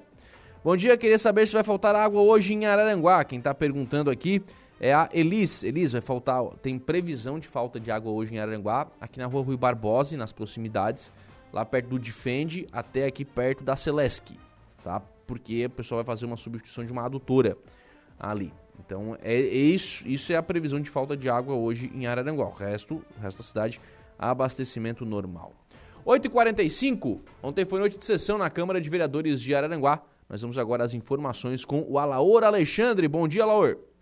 Olá, muito bom dia a você, Lucas Casagrande. Bom dia aos ouvintes da nossa Rádio Araranguá nessa manhã ensolarada de terça-feira, 12 de setembro, ano da graça de 2023. Bem, ontem, sob comando do vereador Luciano Pires, foi realizada, na segunda-feira, dia 11, a 45ª sessão ordinária da Câmara de Vereadores de Araranguá. Agradecendo a presença de todos, o presidente abriu os trabalhos. Ato contínuo, o secretário Diran realizou a leitura da ata da 44ª sessão ordinária, aprovada por unanimidade pelos demais legisladores. Logo depois foi lido do protocolo 1069-2023, de autoria de Micheline Vargas de Matos Rocha, diretora de Cultura de Araranguá, solicitando o espaço na tribuna da Câmara Municipal de Vereadores no dia 13 de setembro de 2023 para oficializar o convite para a quarta Conferência Municipal de Cultura de Araranguá sob o tema Democracia e Direito à Cultura. Lidas as correspondências no expediente, a moção número 026/2023 de autoria do vereador Luiz da Farmácia, pedindo aprovação de moção de reconhecimento a Gílio Vieiro Filho pelos relevantes serviços prestados à população de Araranguá, alusivos aos 37 anos em que atua nessa cidade. Foi repassada às comissões. Requerimento número 078/2023, de autoria do vereador Samuca, solicitando o envio de expediente ao presidente substituto da Anatel, Agência Nacional de Telecomunicações, senhor Wilson Diniz Velisque, para que intervenha junto a operadoras de telefonia móvel TIM, Claro, Oi e Vivo, para que promovam a melhoria na qualidade dos serviços oferecidos e, se necessário for, que novas antenas sejam instaladas no município de Araranguá, sobretudo na área institucional do Parque Industrial Gerci Pasquale, no bairro Polícia Rodoviária. Também foi repassado às comissões. Na ordem do dia, anteprojeto de lei número 029/2023, de autoria do vereador Nelson Soares, que dispõe sobre a implantação de microchip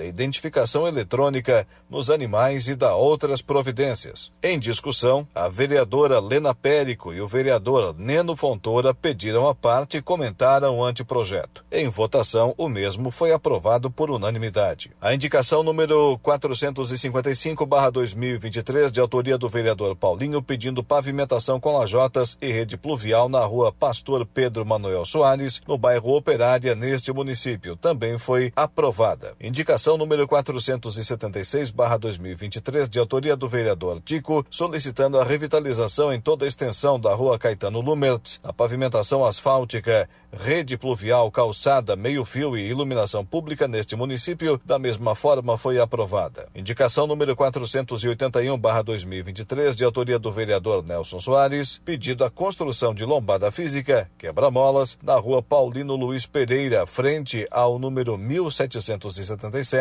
no bairro Barranca, neste município. Também foi aprovada. Indicação número 485/2023, de autoria do vereador José Carlos da Rosa, Neno Fontoura, solicitando pintura da faixa de sinalização na rodovia Tinho Réus, no bairro Jardim Cibele, neste município. Também foi aprovada. Indicação número 486/2023, de autoria do vereador Tico, pedindo o patrulhamento e colocação de material britado ou saibro em todas as ruas que dão acesso à rua Antenor Lucidônio Rafael, no bairro Caveirazinho, neste município. Foi aprovada. Indicação número 487/2023, de autoria do vereador Tubinho, pedindo a limpeza de bocas de lobo e operação tapa-buracos na rua Vereador Manuel Serafim Silvano, localizada no bairro Mato Alto, neste município. Também foi aprovada. Indicação número 488/2023 do vereador Douglas Michels, solicitando a instalação de uma faixa elevada para a travessia de pedestres na rua Pedro João Pereira, no trecho compreendido entre a rua Paulo Ram e a rua Dorvalina Broca Pasquale, no bairro Mato Alto, neste município. Foi aprovada. Indicação número 489/2023 de autoria da vereadora Lena Périco, pedindo a elaboração de projeto e posteriormente pavimentação com lajotas ou asfáltica da rede pluvial e implantação de saneamento básico na Rua Antônio Prado, no bairro Morro dos Conventos, nesse município. Foi aprovada. Indicação número 490/2023 de autoria do vereador Samuca, solicitando a elaboração de projeto técnico e pavimentação asfáltica ou com lajotas rede pluvial e saneamento básico na travessa Antônio Gomes Serafim, no bairro Santa Catarina, neste município. Foi aprovada. No grande expediente, na palavra livre, o presidente Luciano Pires registrou a passagem pela Câmara do vereador Serginho, pedindo à parte os vereadores Pedro Paulo de Souza, Dirã, Neno Fontoura e Lena Périco também saudaram o parlamentar que agora retorna à sua suplência. O mesmo agradeceu aos parlamentares pela receptividade que teve na casa nesse período de 30 dias. Ato contínuo, o presidente e vereador Luciano Zeferino Pires encerrou os trabalhos da referida sessão ordinária. Com informações da 45ª sessão ordinária da Câmara de Vereadores de Araranguá para a Rádio Araranguá 95.5 FM, a informação em primeiro lugar Alaor Alexandre. Muito bem, tá aí o Alaor Alexandre, então, trazendo aí as informações né, da sessão de ontem da Câmara de Vereadores de Araranguá, que tem sessão de novo. Agora, amanhã, né? Na quarta-feira tem sessão novamente às 19 horas. O Clayton Andrade, Clayton Andrade está por aqui no WhatsApp também parabenizando o Alexandre Garcia. O pessoal está se dividindo aqui. Uns criticam, outros elogiam. Uns criticam às vezes pesado demais, umas palavras pesadas, outros também quando elogiam também enaltece demais, né? Então, tem que encontrar um equilíbrio aí com relação ao, ao nosso glorioso Alexandre Garcia. Está sendo polêmico o Alexandre Garcia hoje, nem é na sua opinião, né? É, não gostar ou não gostar do Alexandre Garcia. 8h52, Gregório Silveira. Vamos agora à notícia da hora. Qual será o seu destaque, Gregório? Santa Catarina tem quase 6,5 mil vagas abertas pelo Cine. A seguir tem mais informações no Notícia da Hora. Notícia da hora. Oferecimento Giasse Supermercados, Laboratório Bioanálises, Rodrigues Ótica e Joalheria, Mercosul Toyota, Bistrô do Morro dos Conventos, Plano de Saúde São José. E Camilo Motos. Santa Catarina tem 6.488 vagas de emprego disponíveis pelo Sistema Nacional de Emprego Cine. As ofertas englobam como pré-requisito desde nível fundamental a superior. Dessas vagas, 257 são para pessoas com deficiência, as conhecidas vagas PCD. Para concorrer, os candidatos devem procurar uma das mais de 140 unidades do Cine em Santa Catarina. Para realizar o cadastro pessoalmente, é necessário apresentar documentos pessoais como RG, CPF e carteira de trabalho. Outra possibilidade é o acompanhamento das vagas via aplicativo do governo federal Cine Fácil, que pode ser baixado no smartphone ou tablet. Lá o trabalhador poderá conferir as oportunidades de emprego, candidatar-se a uma vaga e também dar entrada no seguro-desemprego. As mesmas funcionalidades também estão disponíveis no portal Emprega Brasil. No extremo sul do estado, Arananguá tem 80 vagas, Praia Grande 3 e Turvo 24 vagas. Eu sou Gregório Silveira e esse foi o Notícia da Hora. A notícia no ponto. Dia a dia.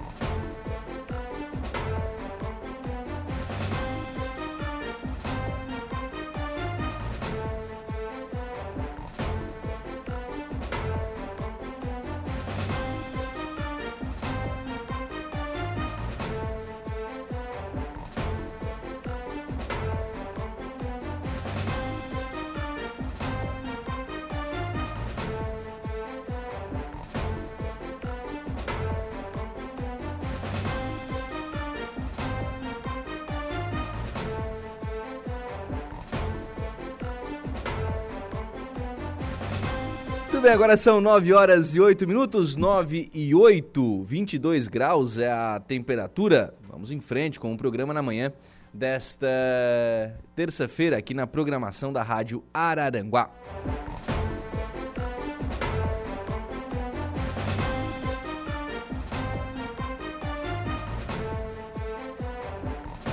Ah, quem tá mandando aqui alguma coisa sobre. Ah, tá aqui. Chegou aqui, ó. Bom dia. É, o pessoal tá fazendo aqui em frente à Igreja Matriz, aqui no centro de Araranguá. Pessoal da Bendo, né? Do, do grupo Bendo. Né? Tem aí, trabalha com caminhão, com arroz, com, enfim, com outras empresas também. Um grupo empresarial bastante grande aqui na, na região. Então hoje, dia 12, nós, o Grupo Bendo, estaremos em frente à Igreja Matriz de Araranguá, prontos para coletar as doações para aqueles que foram afetados pelas fortes chuvas no Rio Grande do Sul. Então, se você tem roupas, alimentos não perecíveis, produtos de higiene, água potável ou qualquer outra doação que possa ajudar, convidamos você a participar. Nossa equipe estará recebendo as doações até às 17 horas. Então hoje a, a equipe do Bendo está aqui em frente à Igreja Matriz, Nossa Senhora Mãe dos Homens, aqui no centro da cidade, é, recebendo aí doações. O Luiz Eduardo manda aqui a, a informação pra gente, né? Obrigado, Luiz Eduardo, pela participação. Recebendo doações e, obviamente, depois, né, os caminhões da empresa vão levar essas doações para as vítimas lá do Rio Grande do Sul. Bela iniciativa do, do Grupo Bendo aí. Parabéns ao, ao pessoal do, do Bendo por essa iniciativa, né? E assim como outras empresas já fizeram, né? Eu sei que a Auto Fácil já fez, enfim. Lá em Maracajá ontem também, o pessoal da Transorion também estava fazendo algumas ações nesse sentido é, essa solidariedade do catarinense é muito bonita, né? Então hoje os nossos irmãos gaúchos estão precisando é, e que bom que a gente tem aí hoje condições de poder ajudar um pouquinho, né? Pessoal do Rio Grande do Sul que está sendo vítima aí dessa, dessas intempéries. Lamentavelmente tem previsão de mais chuva no Rio Grande do Sul, então que o pessoal consiga passar aí por essa, né, por essa tempestade sem maiores consequências. 9 horas e 8 minutos e eu estou recebendo aqui nos estúdios da Rádio Araranguá o presidente do Sind Receita, Geraldo Paz Pessoa. Bom dia, Geraldo, tudo bem? Bom dia, Lucas. Então, só esclarecer, claro, o, a, a, a, nossa, a nossa entidade ela tem uma abrangência nacional, né? E eu sou presidente assim no, no âmbito do estado, tá? De Santa Catarina, tá? Então eu sou presidente da, do Conselho de Delegados Sindicais de Santa Catarina. Ah, certo, tá. certo, entendi. Então é, é um sindicato para o Brasil inteiro, mas tem algumas, os estados vão se organizando sim, pela. Exatamente. Até porque tem as demandas que são locais, né, Geraldo? Sim, sim. A, é, então, é, faz sentido essa representatividade, né? Sim. E, uma entidade que quer conhecer a, seja, as múltiplas realidades que são é, característica muito especial do nosso país, né? Ela é, precisa se organizar desse jeito, né? Uhum. Isso, isso vale para para as instituições sindicais, para as instituições patronais, para as instituições assistenciais, né? Porque as múltiplas realidades não podem, às vezes, ser resolvidas por uma única cabeça de forma centralizada e distante dos problemas. Já que você falou isso, ô, ô Geraldo, essa é, na sua opinião, a principal crítica a ser feita a essa portaria que trata do fechamento da, das receitas? Das unidades da Receita? Essa dificuldade de visão das, realidade, das realidades das micro-regiões? Eu não concordo contigo, Lucas, e talvez seja por isso que nosso posicionamento como, como entidade né, é tão firme na defesa das, da manutenção da capilaridade que nós temos no país porque hoje muitos, muito, muitas das atividades dos órgãos públicos passaram para a internet. O cidadão hoje consegue fazer muita coisa pela internet, consegue resolver muita coisa sem sair de casa, e é bom que seja assim. Ou seja, não, nós não somos contra o avanço tecnológico. Só que, por outro lado, a gente precisa também ter a face humanizada do Estado junto ao cidadão, um, um canal em que o cidadão consiga, né, quando não, quando não atendido, pela retaguarda, né, por esses meios virtuais, uma porta de saída. Uma porta de saída que, se, que, esteja, que esteja localizada muito próximo da sua realidade local. E também a gente precisa manter, né, ou seja, nas mesas de trabalho, nas reuniões, a região, as regiões, eu não falo, eu, eu, não dá para falar só de Araranguá, né, porque são 12 unidades sendo fechadas no Paraná e Santa Catarina, todas em sedes de microrregião. A gente precisa dessas regiões do olhar do pequeno empreendedor, do olhar da entidade social, do olhar das prefeituras representadas nas mesas que cuidam dos problemas regionais e nacionais. Então eu acho que isso a gente, a gente perde um pouco, ou seja, de, desse olhar da realidade local, das múltiplas perspectivas que tem o nosso país, e a riqueza do nosso país está nessas múltiplas perspectivas, né? Não é uma não, não, não é uma eu quero que, o- que o nosso ouvinte entenda bem. Não é uma crítica ao trabalho que, que você pode fazer hoje pela internet. É bom que seja assim. Sim, claro, é óbvio. É. Só que se nós lembrarmos, antigamente a gente precisava de muito mais gente para tocar, pra tocar as instituições. Com esses trabalhos migrando para a internet, a gente precisa de menos pessoas. Isso é bom? É, porque a gente tem mais, se- se- a gente tem mais recurso público sobrando para atividade fim do Estado. Mas, mas alguma representatividade as regiões precisam ter. Uhum. Quando se fala sobre representatividade, até na questão dos atendimentos, né?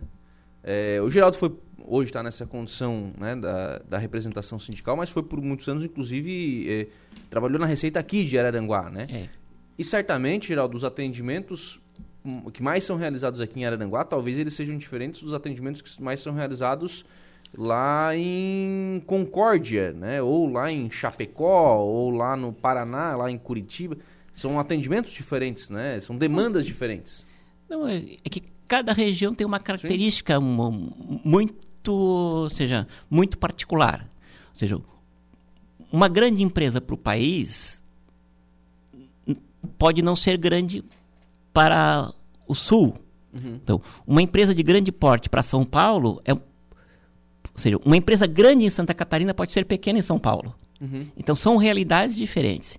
E se você tem a instituição só para garantir a arrecadação, sendo que, um, sendo que hoje eu não tenho o dado atualizado, mas a última informação que eu tenho é que 70%, 70 da arrecadação se concentra no Sudeste, então você mantém tudo no Sudeste e fecha o resto do país, mas não é assim.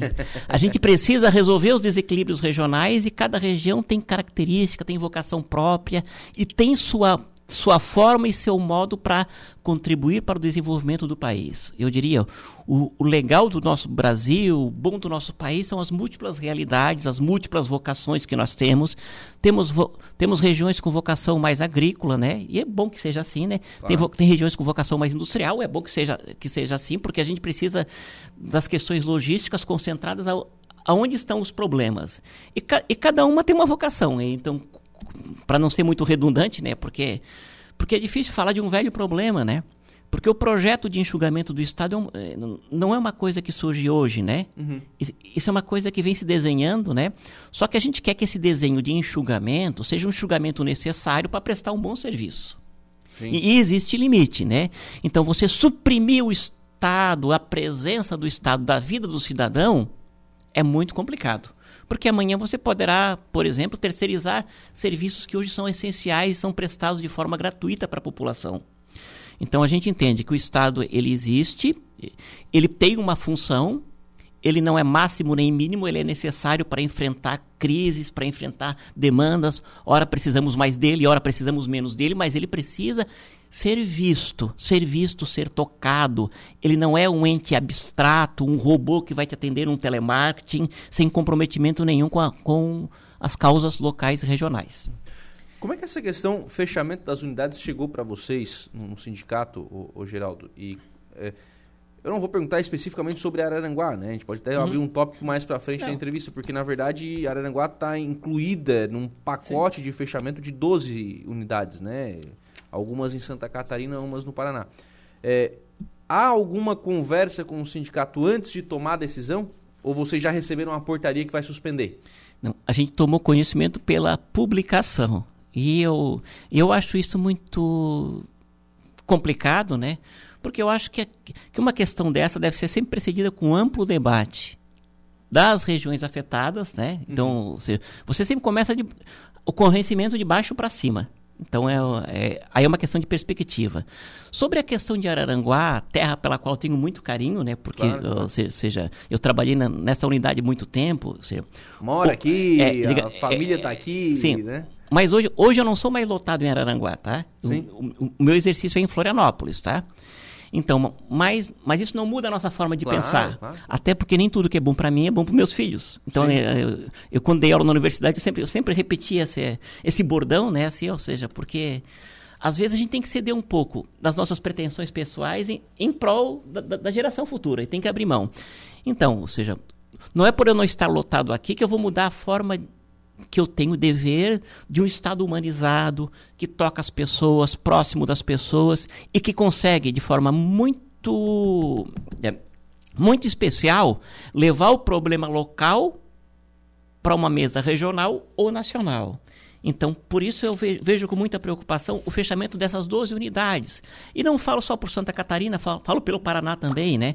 Nós temos Irati, Cornelo Procópio, Campo Mourão, Cianorte, Jacarezinho, Ibaeti, São Miguel do Oeste, Concórdia, Rio do Sul, Xanxerê e União da Vitória, que é aqui lá no Paraná, tá? Uhum. Tentei separar por, por estado. Uh, por estado, mas a gente acabou misturando aqui, tá? Então, todos esses municípios, eu fui dar uma olhadinha em cada um deles, são sede de microrregião. Uhum. Então, é, se são sede de microrregião, estão no local onde devem se concentrar, digamos, porque não. Eu, eu, eu, é, existe hoje a possibilidade da gente ter uma, um posto de atendimento nas prefeituras. Ah, isso não... É, não, não, não, sinceramente. Mas, mas isso é. Seja, mas isso não é de todo ruim, tá? Então, eu, eu, e por que, que não é de todo ruim? Para aquele trabalho que não exige, não exige nenhum deslocamento, em que você pode fazer pela internet, então pode ter um estagiário o, o, o, orientando como é que se faz pela internet para aquele que aquele que está incluído digitalmente. Agora, para quem não está, então, e para quem precisa de um atendimento, às vezes, um pouco mais resolutivo, ou, ou algum problema que, que escape ao, cotidiano, é necessário um mínimo de representação local. A região ganha, a região ganha com isso, as cidades ganham com isso, né? E a própria instituição Receita Federal ganha com isso, porque a gente tem, ou seja, a, ou seja o atendimento que toca o cidadão. E, e, e só para dar um indicador, né? Hoje 95% dos serviços que se prestava no balcão são prestados pela internet. Uhum. Só que nós tínhamos 13 funcionários, hoje temos dois. Uhum. Tá, eu, então, eu entendo que isso trouxe eficiência, reduziu o custo. Mas também entendo que atingimos o limite. Tá? Então a gente precisa repensar essas, essas relações, essa estrutura que a gente tem nos locais, né? Eu sempre fui favorável a gente construir centros de cidadania em cada cidade, né? Em que os órgãos públicos estivessem todos num único local, né? E nós temos uma e, e, possibilidade disso fantástica, né? Sim. Então, ocupar espaços ociosos em prédios públicos para trazer delegacia do trabalho, Receita Federal, IBGE, ou seja, em que, em que o cidadão consiga resolver seus múltiplos problemas num lugar só, de forma integrada, compartilhando custos de manutenção predial, de pintura, aquelas, uhum. aquelas questões de atividade meio, né? Então, tudo que se pode fazer para a gente reduzir custo e sobrar mais dinheiro para o serviço, para atividade fim, se deve fazer. Nós, nós, em nenhum momento, em nenhuma das épocas em que se cogitou fechamento de unidades, nós fomos contra isso. A gente é contra, ou seja, a instituição sumir das regiões. A uhum. instituição de, deixar de estar ali presente para ser uma mediadora, né? Para entre os processos que envolvem a emancipação das pessoas e a atuação dos órgãos. Então, é, ou seja, é, é um, é um tema que envolveria muito debate, mais pessoas, porque é um problema que envolve a visão que a gente tem do Estado que a gente precisa para o cidadão. Tá? Então, por isso que eu acho que não pode ser uma decisão unilateral de um grupo, de uma visão, né? Sim. Que se imponha para todo o país e se diz, não, a gente tem que fechar porque ter uma unidade é um, é um, incômodo, né? Porque cada vez. Quando tem uma unidade numa, numa, cidade, olha o incômodo que é. Tu tem que prover ela de uma estrutura mínima para prestar um atendimento decente. Então tu tem aquela pressão sempre, ó, no próximo concurso, não esqueçam de, do, de Rio do Sul, não de Araranguá, de, Araranguá, é. de Xanxerê, não esqueçam. Então, então para quem está acostumado a trabalhar muito em capital e, só, e ver o Brasil só pela realidade das grandes cidades, não vê que o interior é que, é que, é que mantém o país funcionando.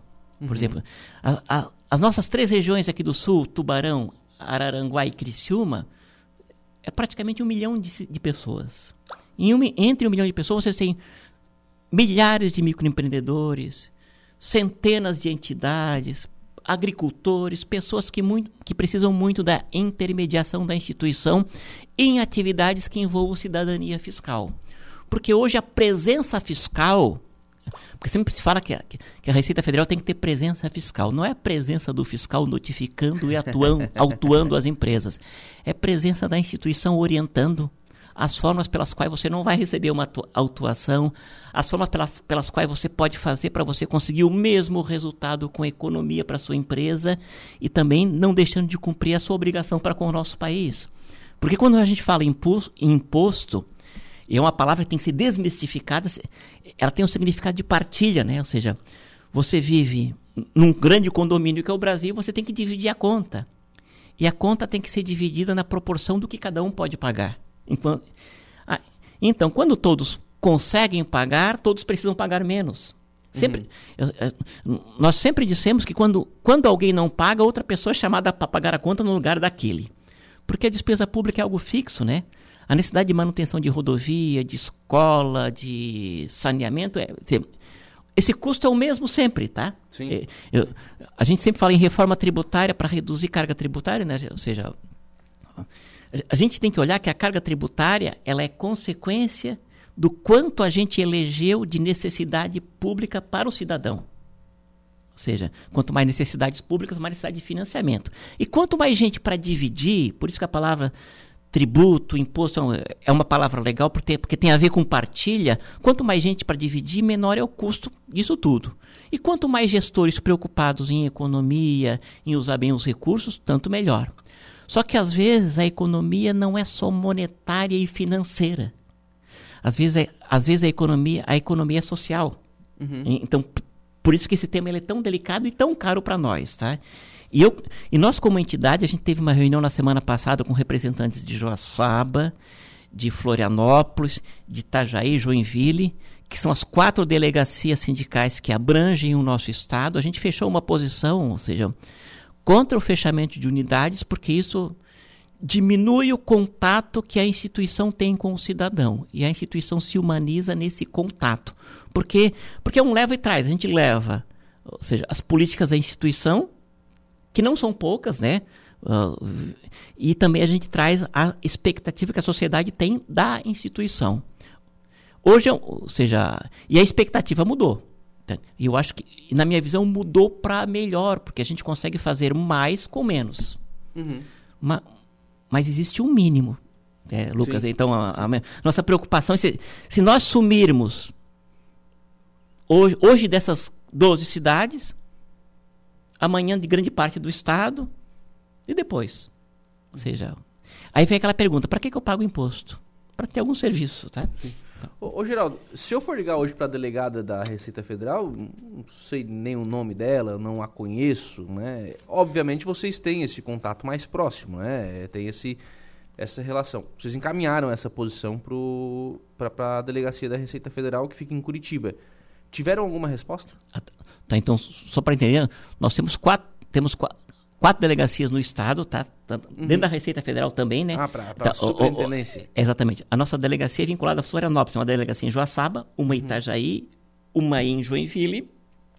Depois nós temos as unidades aduaneiras também, né?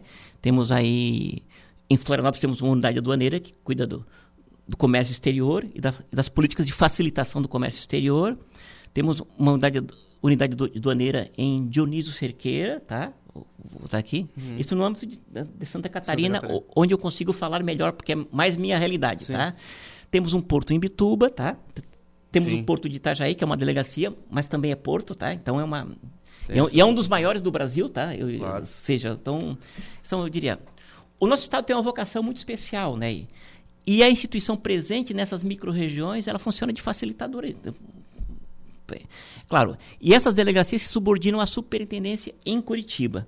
Então, esse pleito, nós, no âmbito de Receita, levamos para a superintendência e temos o órgão centra central em Brasília. Uhum. Vocês levaram isso a conhecimento da em Brasília ou para a superintendência? Não, a, a gente levou para nossa para nossa delegacia e para nossa superintendência, tá? Uhum. Para os nossos para nossos delegados em Santa Catarina, tá? Algum retorno? Não, não, tivemos um retorno que ia ocorrer uma região, uma reunião da superintendência com as unidades locais, ou seja, com as entidades locais, aonde ia haver o fechamento. Isso foi proposto pelos parlamentares, né, para a gente começar o debate de baixo, tá? Uhum. Certo? E uma dessas reuniões ia acontecer ontem às 13h30, tá? Eu não, eu não tenho um retorno dessa reunião ainda, então, ou seja, Mas isso está acontecendo, né? Agora, a preocupação é que as atividades, se saiu a portaria de suspensão e o ato de suspensão é um ato prévio ao fechamento, tá? Sim, sim. É, é, é porque é, você, é, você... o, é o prego para só martelar depois, Sim, né? porque você fecha, você começa a recolher móveis, desativar Sim, link, sim. desfazer contratos e, e aí depois fica muito tarde. Por isso que nós não temos muito tempo, né? A gente precisaria, ou seja, fazer esse debate nesses, nesses municípios todos, né? Ou seja, de como fazer para a gente conseguir man manter essas unidades funcionando, porque elas são importantes em cada região na qual estão inseridas, tá? A gente tem alguns movimentos sendo realizados. Né? A CIVA, por exemplo, aqui, junto com outras entidades, pleiteou, chamou os deputados federais, os deputados federais estão se mobilizando. A gente tem a informação de que nas outras regiões né, em que uhum. estão sendo afetadas por, por essa portaria, há movimentos similares de, de entidades locais, de municípios, né, de, de associa associações empresariais. É, na opinião de vocês, por onde esse movimento deve, deve iniciar? De que forma fazer esse convencimento do, do governo e da Receita de que é importante manter essas unidades? É muito importante que as, que as cidades, as, que as regiões né, levem essa, essa demanda para a superintendência, né? E para os parlamentares, é, porque, os, porque o parlamentar ele tem uma visão diferenciada, porque ele, ele recebeu votos nessas Sim. cidades, ele conhece a realidade a dessa cidade. É voto, né? Exatamente. Não, e aí, ele conhece a realidade dessas cidades como poucos conhecem. Conhece até, conhece até mais que, que eu, porque a gente vive na nossa cidade, tem, tem o nosso trabalho, cuida de nossos filhos, né? Mas a gente não. não ou seja e o parlamentar, ele, ele, ele, ele tem o pé, ele caminha, ele anda e, em cada uma dessas cidades, na, em épocas, de, principalmente em épocas de eleição, né? E a eleição é algo muito bonito por isso, né? Porque, porque força o representante a caminhar pelas regiões que ele vai representar. Então ele tem, ele, isso dá a ele uma visão muito, ou seja, muito diferenciada, né? E, e essa opinião diferenciada e essa visão da realidade que ele percebe no dia a dia, ele pode levar para a administração, para a uhum. administração central da Receita Federal. Uhum. Então, na opinião de vocês, encaminhar os pleitos nas duas, nas duas demandas. Nas, ou seja, ou seja uhum. nos dois caminhos. Há um caminho político e há um caminho administrativo. O pleito tem que caminhar dos dois jeitos, né? Porque, a, porque é importante a Receita Federal, o, a instituição pública, perceber como, como, como a região entende que é importante a presença estruturar com estrutura física, com gente para resolver as demandas em, nas regiões em que está inserida. Porque para o administrador, as unidades locais são sempre um problema. Porque, como eu já disse, Lucas, porque sempre tem que cuidar de pagar conta, da estrutura. Pode ser maior ou menor, mas sempre exige uma certa atenção.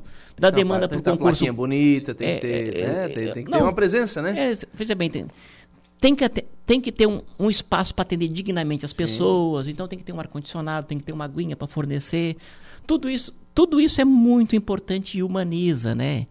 E ter nas mesas de negociação, nas, nas reuniões que a instituição faz, seja em Florianópolis, seja em Curitiba ou seja em Brasília, representantes das micro-regiões é muito importante.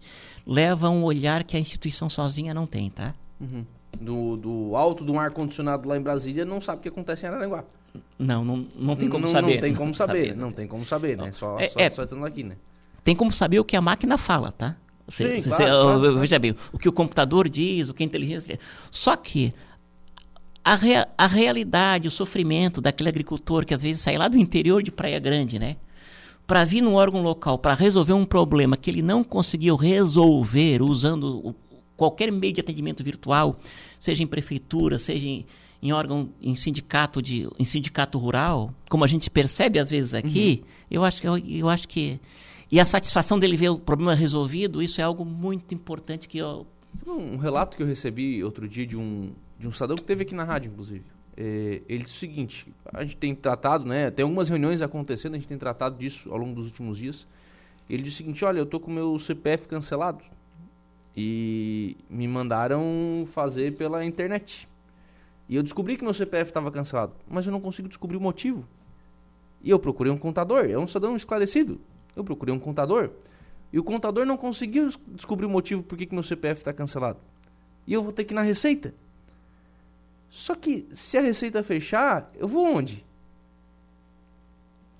Eu, eu tenho outro caso de um, então, olha o impacto que causa a decisão, não, né? Não, e eu, digamos, um cidadão ele, ele faz muita diferença para o Estado. Às vezes essa perspectiva micro, do micro para o macro, né, que falte para as pessoas, ou seja, se tem uma pessoa aflita, eu não posso descansar enquanto não resolver o problema dela. E, e essa tem que ser uma visão de Estado, né? Uhum. O, Estado cuida, o Estado cuida de quem é mais fraco. É, ele, ele tem que emancipar. Porque o Estado que a gente defende é o Estado que assiste, cuida e emancipa. Num dado momento você tem que cuidar, no outro momento da vida você tem que assistir, e, na, e a porta de saída é trabalhar para que essa pessoa se emancipe. Então essa é a visão de Estado que nós defendemos, tá?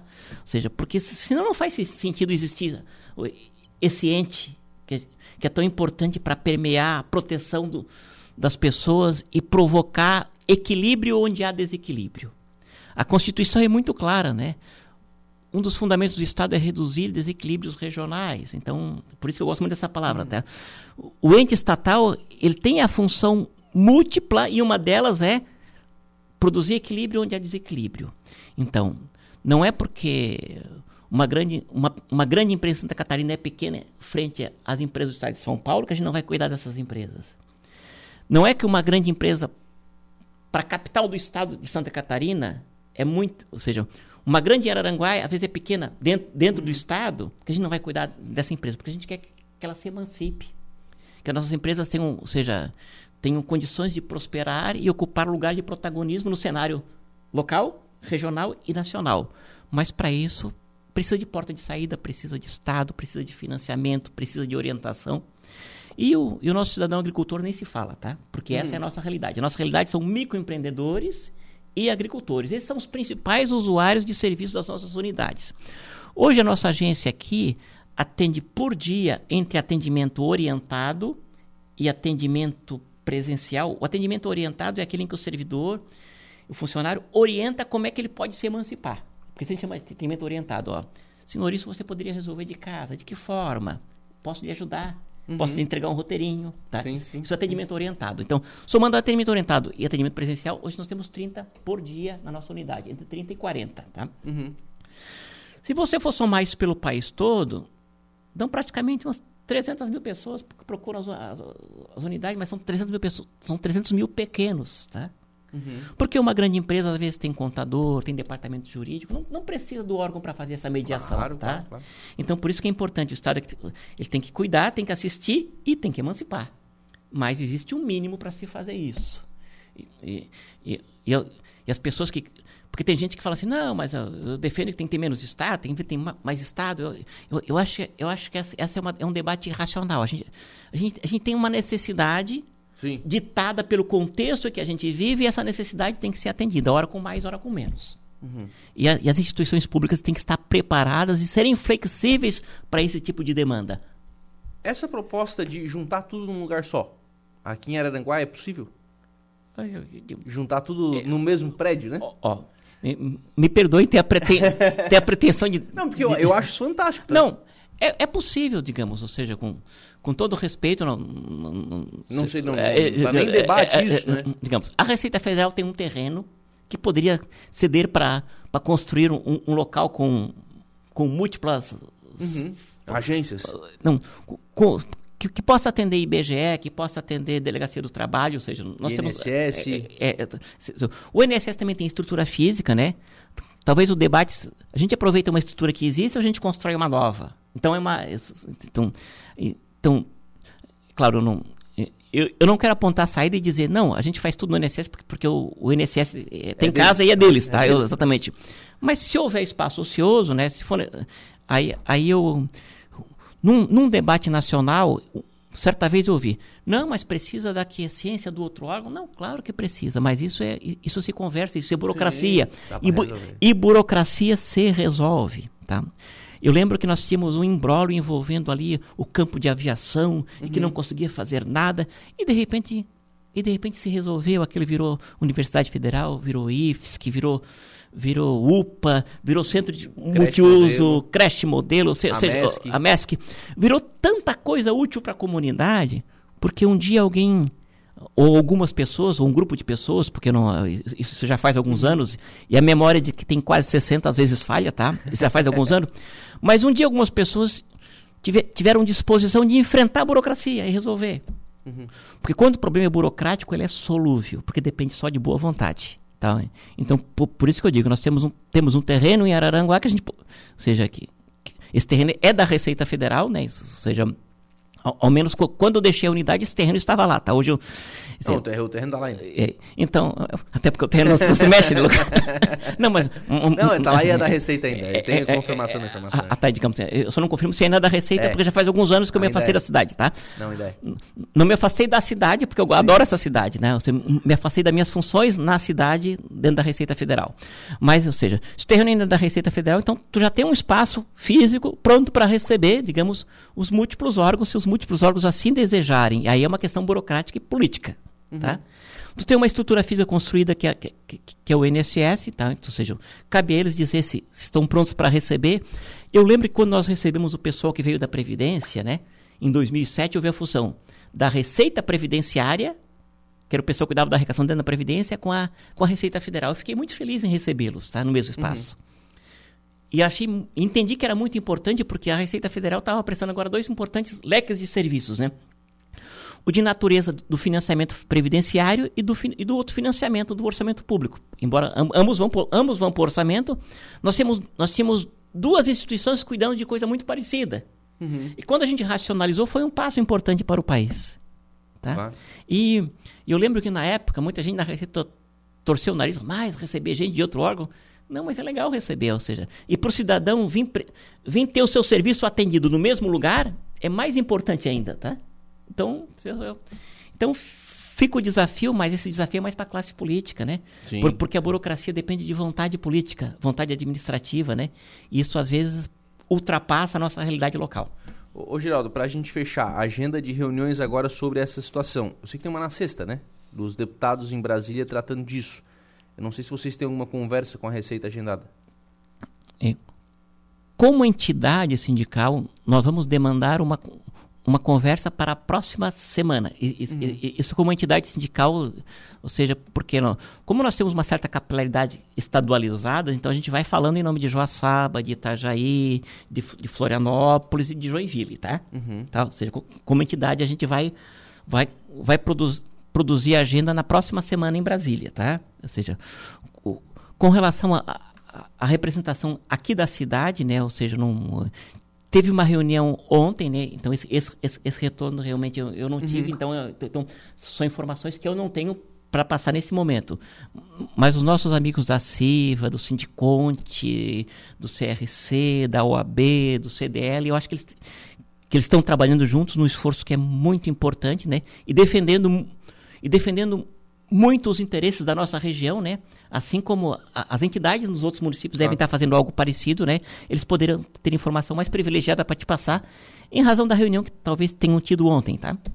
Obrigado, Geraldo. Um abraço. Um abraço. 9 horas e 39 minutos, obviamente, né? Ao passar dos dias a gente vai acompanhando essa situação e sempre atualizando aqui essas informações. Vamos fazer um intervalo, a gente volta com informação de polícia com Jairo Silva.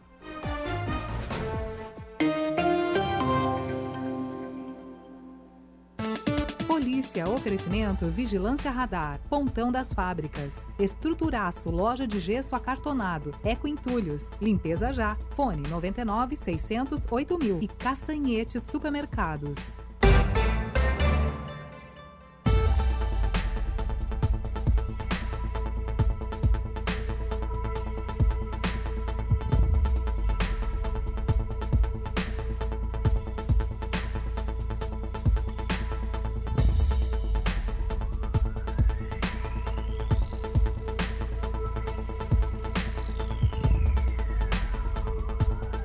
9 horas e 50 minutos, nós vamos agora à informação de polícia, Jairo Silva. Olha, a Polícia Militar prende homem que escalou sacada e tentou furtar residência no Mato Alto, viu, Lucas? É aquele fato que nós comentamos hoje pela manhã.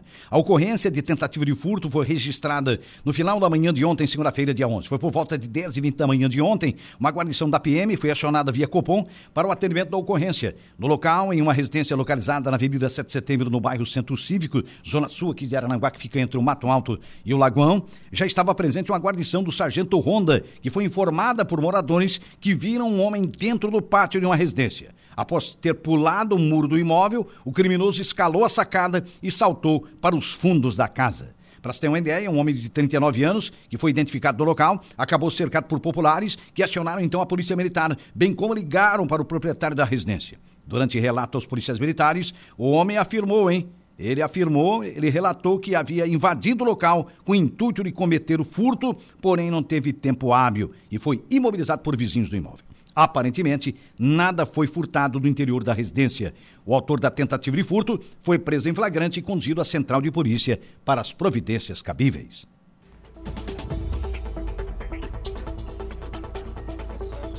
A dia.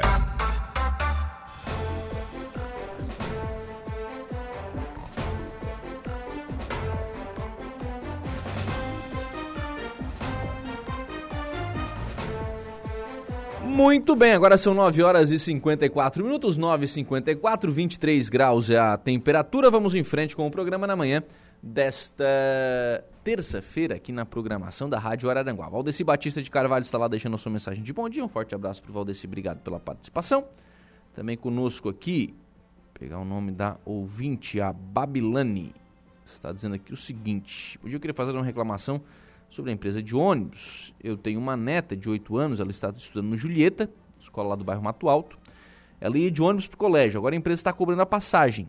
Eu não tenho condições de levar ela ao colégio nem de deixá-la ir sozinha, pois tenho medo de acontecer algo. Fiz a carteirinha dela, era gratuito, agora estão cobrando porque falaram que a distância era perto de era perto. Eles falaram que era 3,5 km para poder ser gratuito da minha casa, até lá tem 2,5 km. Eu tenho problema de saúde, senão eu levava ela pois eles reclamam que ela não comparece ao colégio devido a essa situação. O que, que existe sobre isso, tá? Até para ouvinte é, ter conhecimento. Existe uma lei no estado, e a gente está falando aqui de uma escola estadual, a Julieta Bertoncini Aguiar é uma escola estadual lá do bairro Mato Alto, é, e o estado de fato só oferece, eu não sei se é 3,5 ou 3 quilômetros, tá? A distância para o transporte escolar gratuito. É a distância do estado. Isso é um debate no estado inteiro. Muita gente reclama sobre isso. O Arroio do Silva isso acontece direto. Direto. Direto, essa, essa discussão. Tanto que o Arroio fez uma lei municipal para que o, o transporte escolar municipal pegasse nos mais perto. Lá no Arroio é dois. É dois. Para as escolas municipais, não para as estaduais. Lá no Arroio é menor, para a escola municipal é menor a distância porque é uma lei e é uma reclamação no estado inteiro sobre isso. Tá? Então, eh, não é só com a, com a sua filha que isso acontece, isso acontece em várias situações.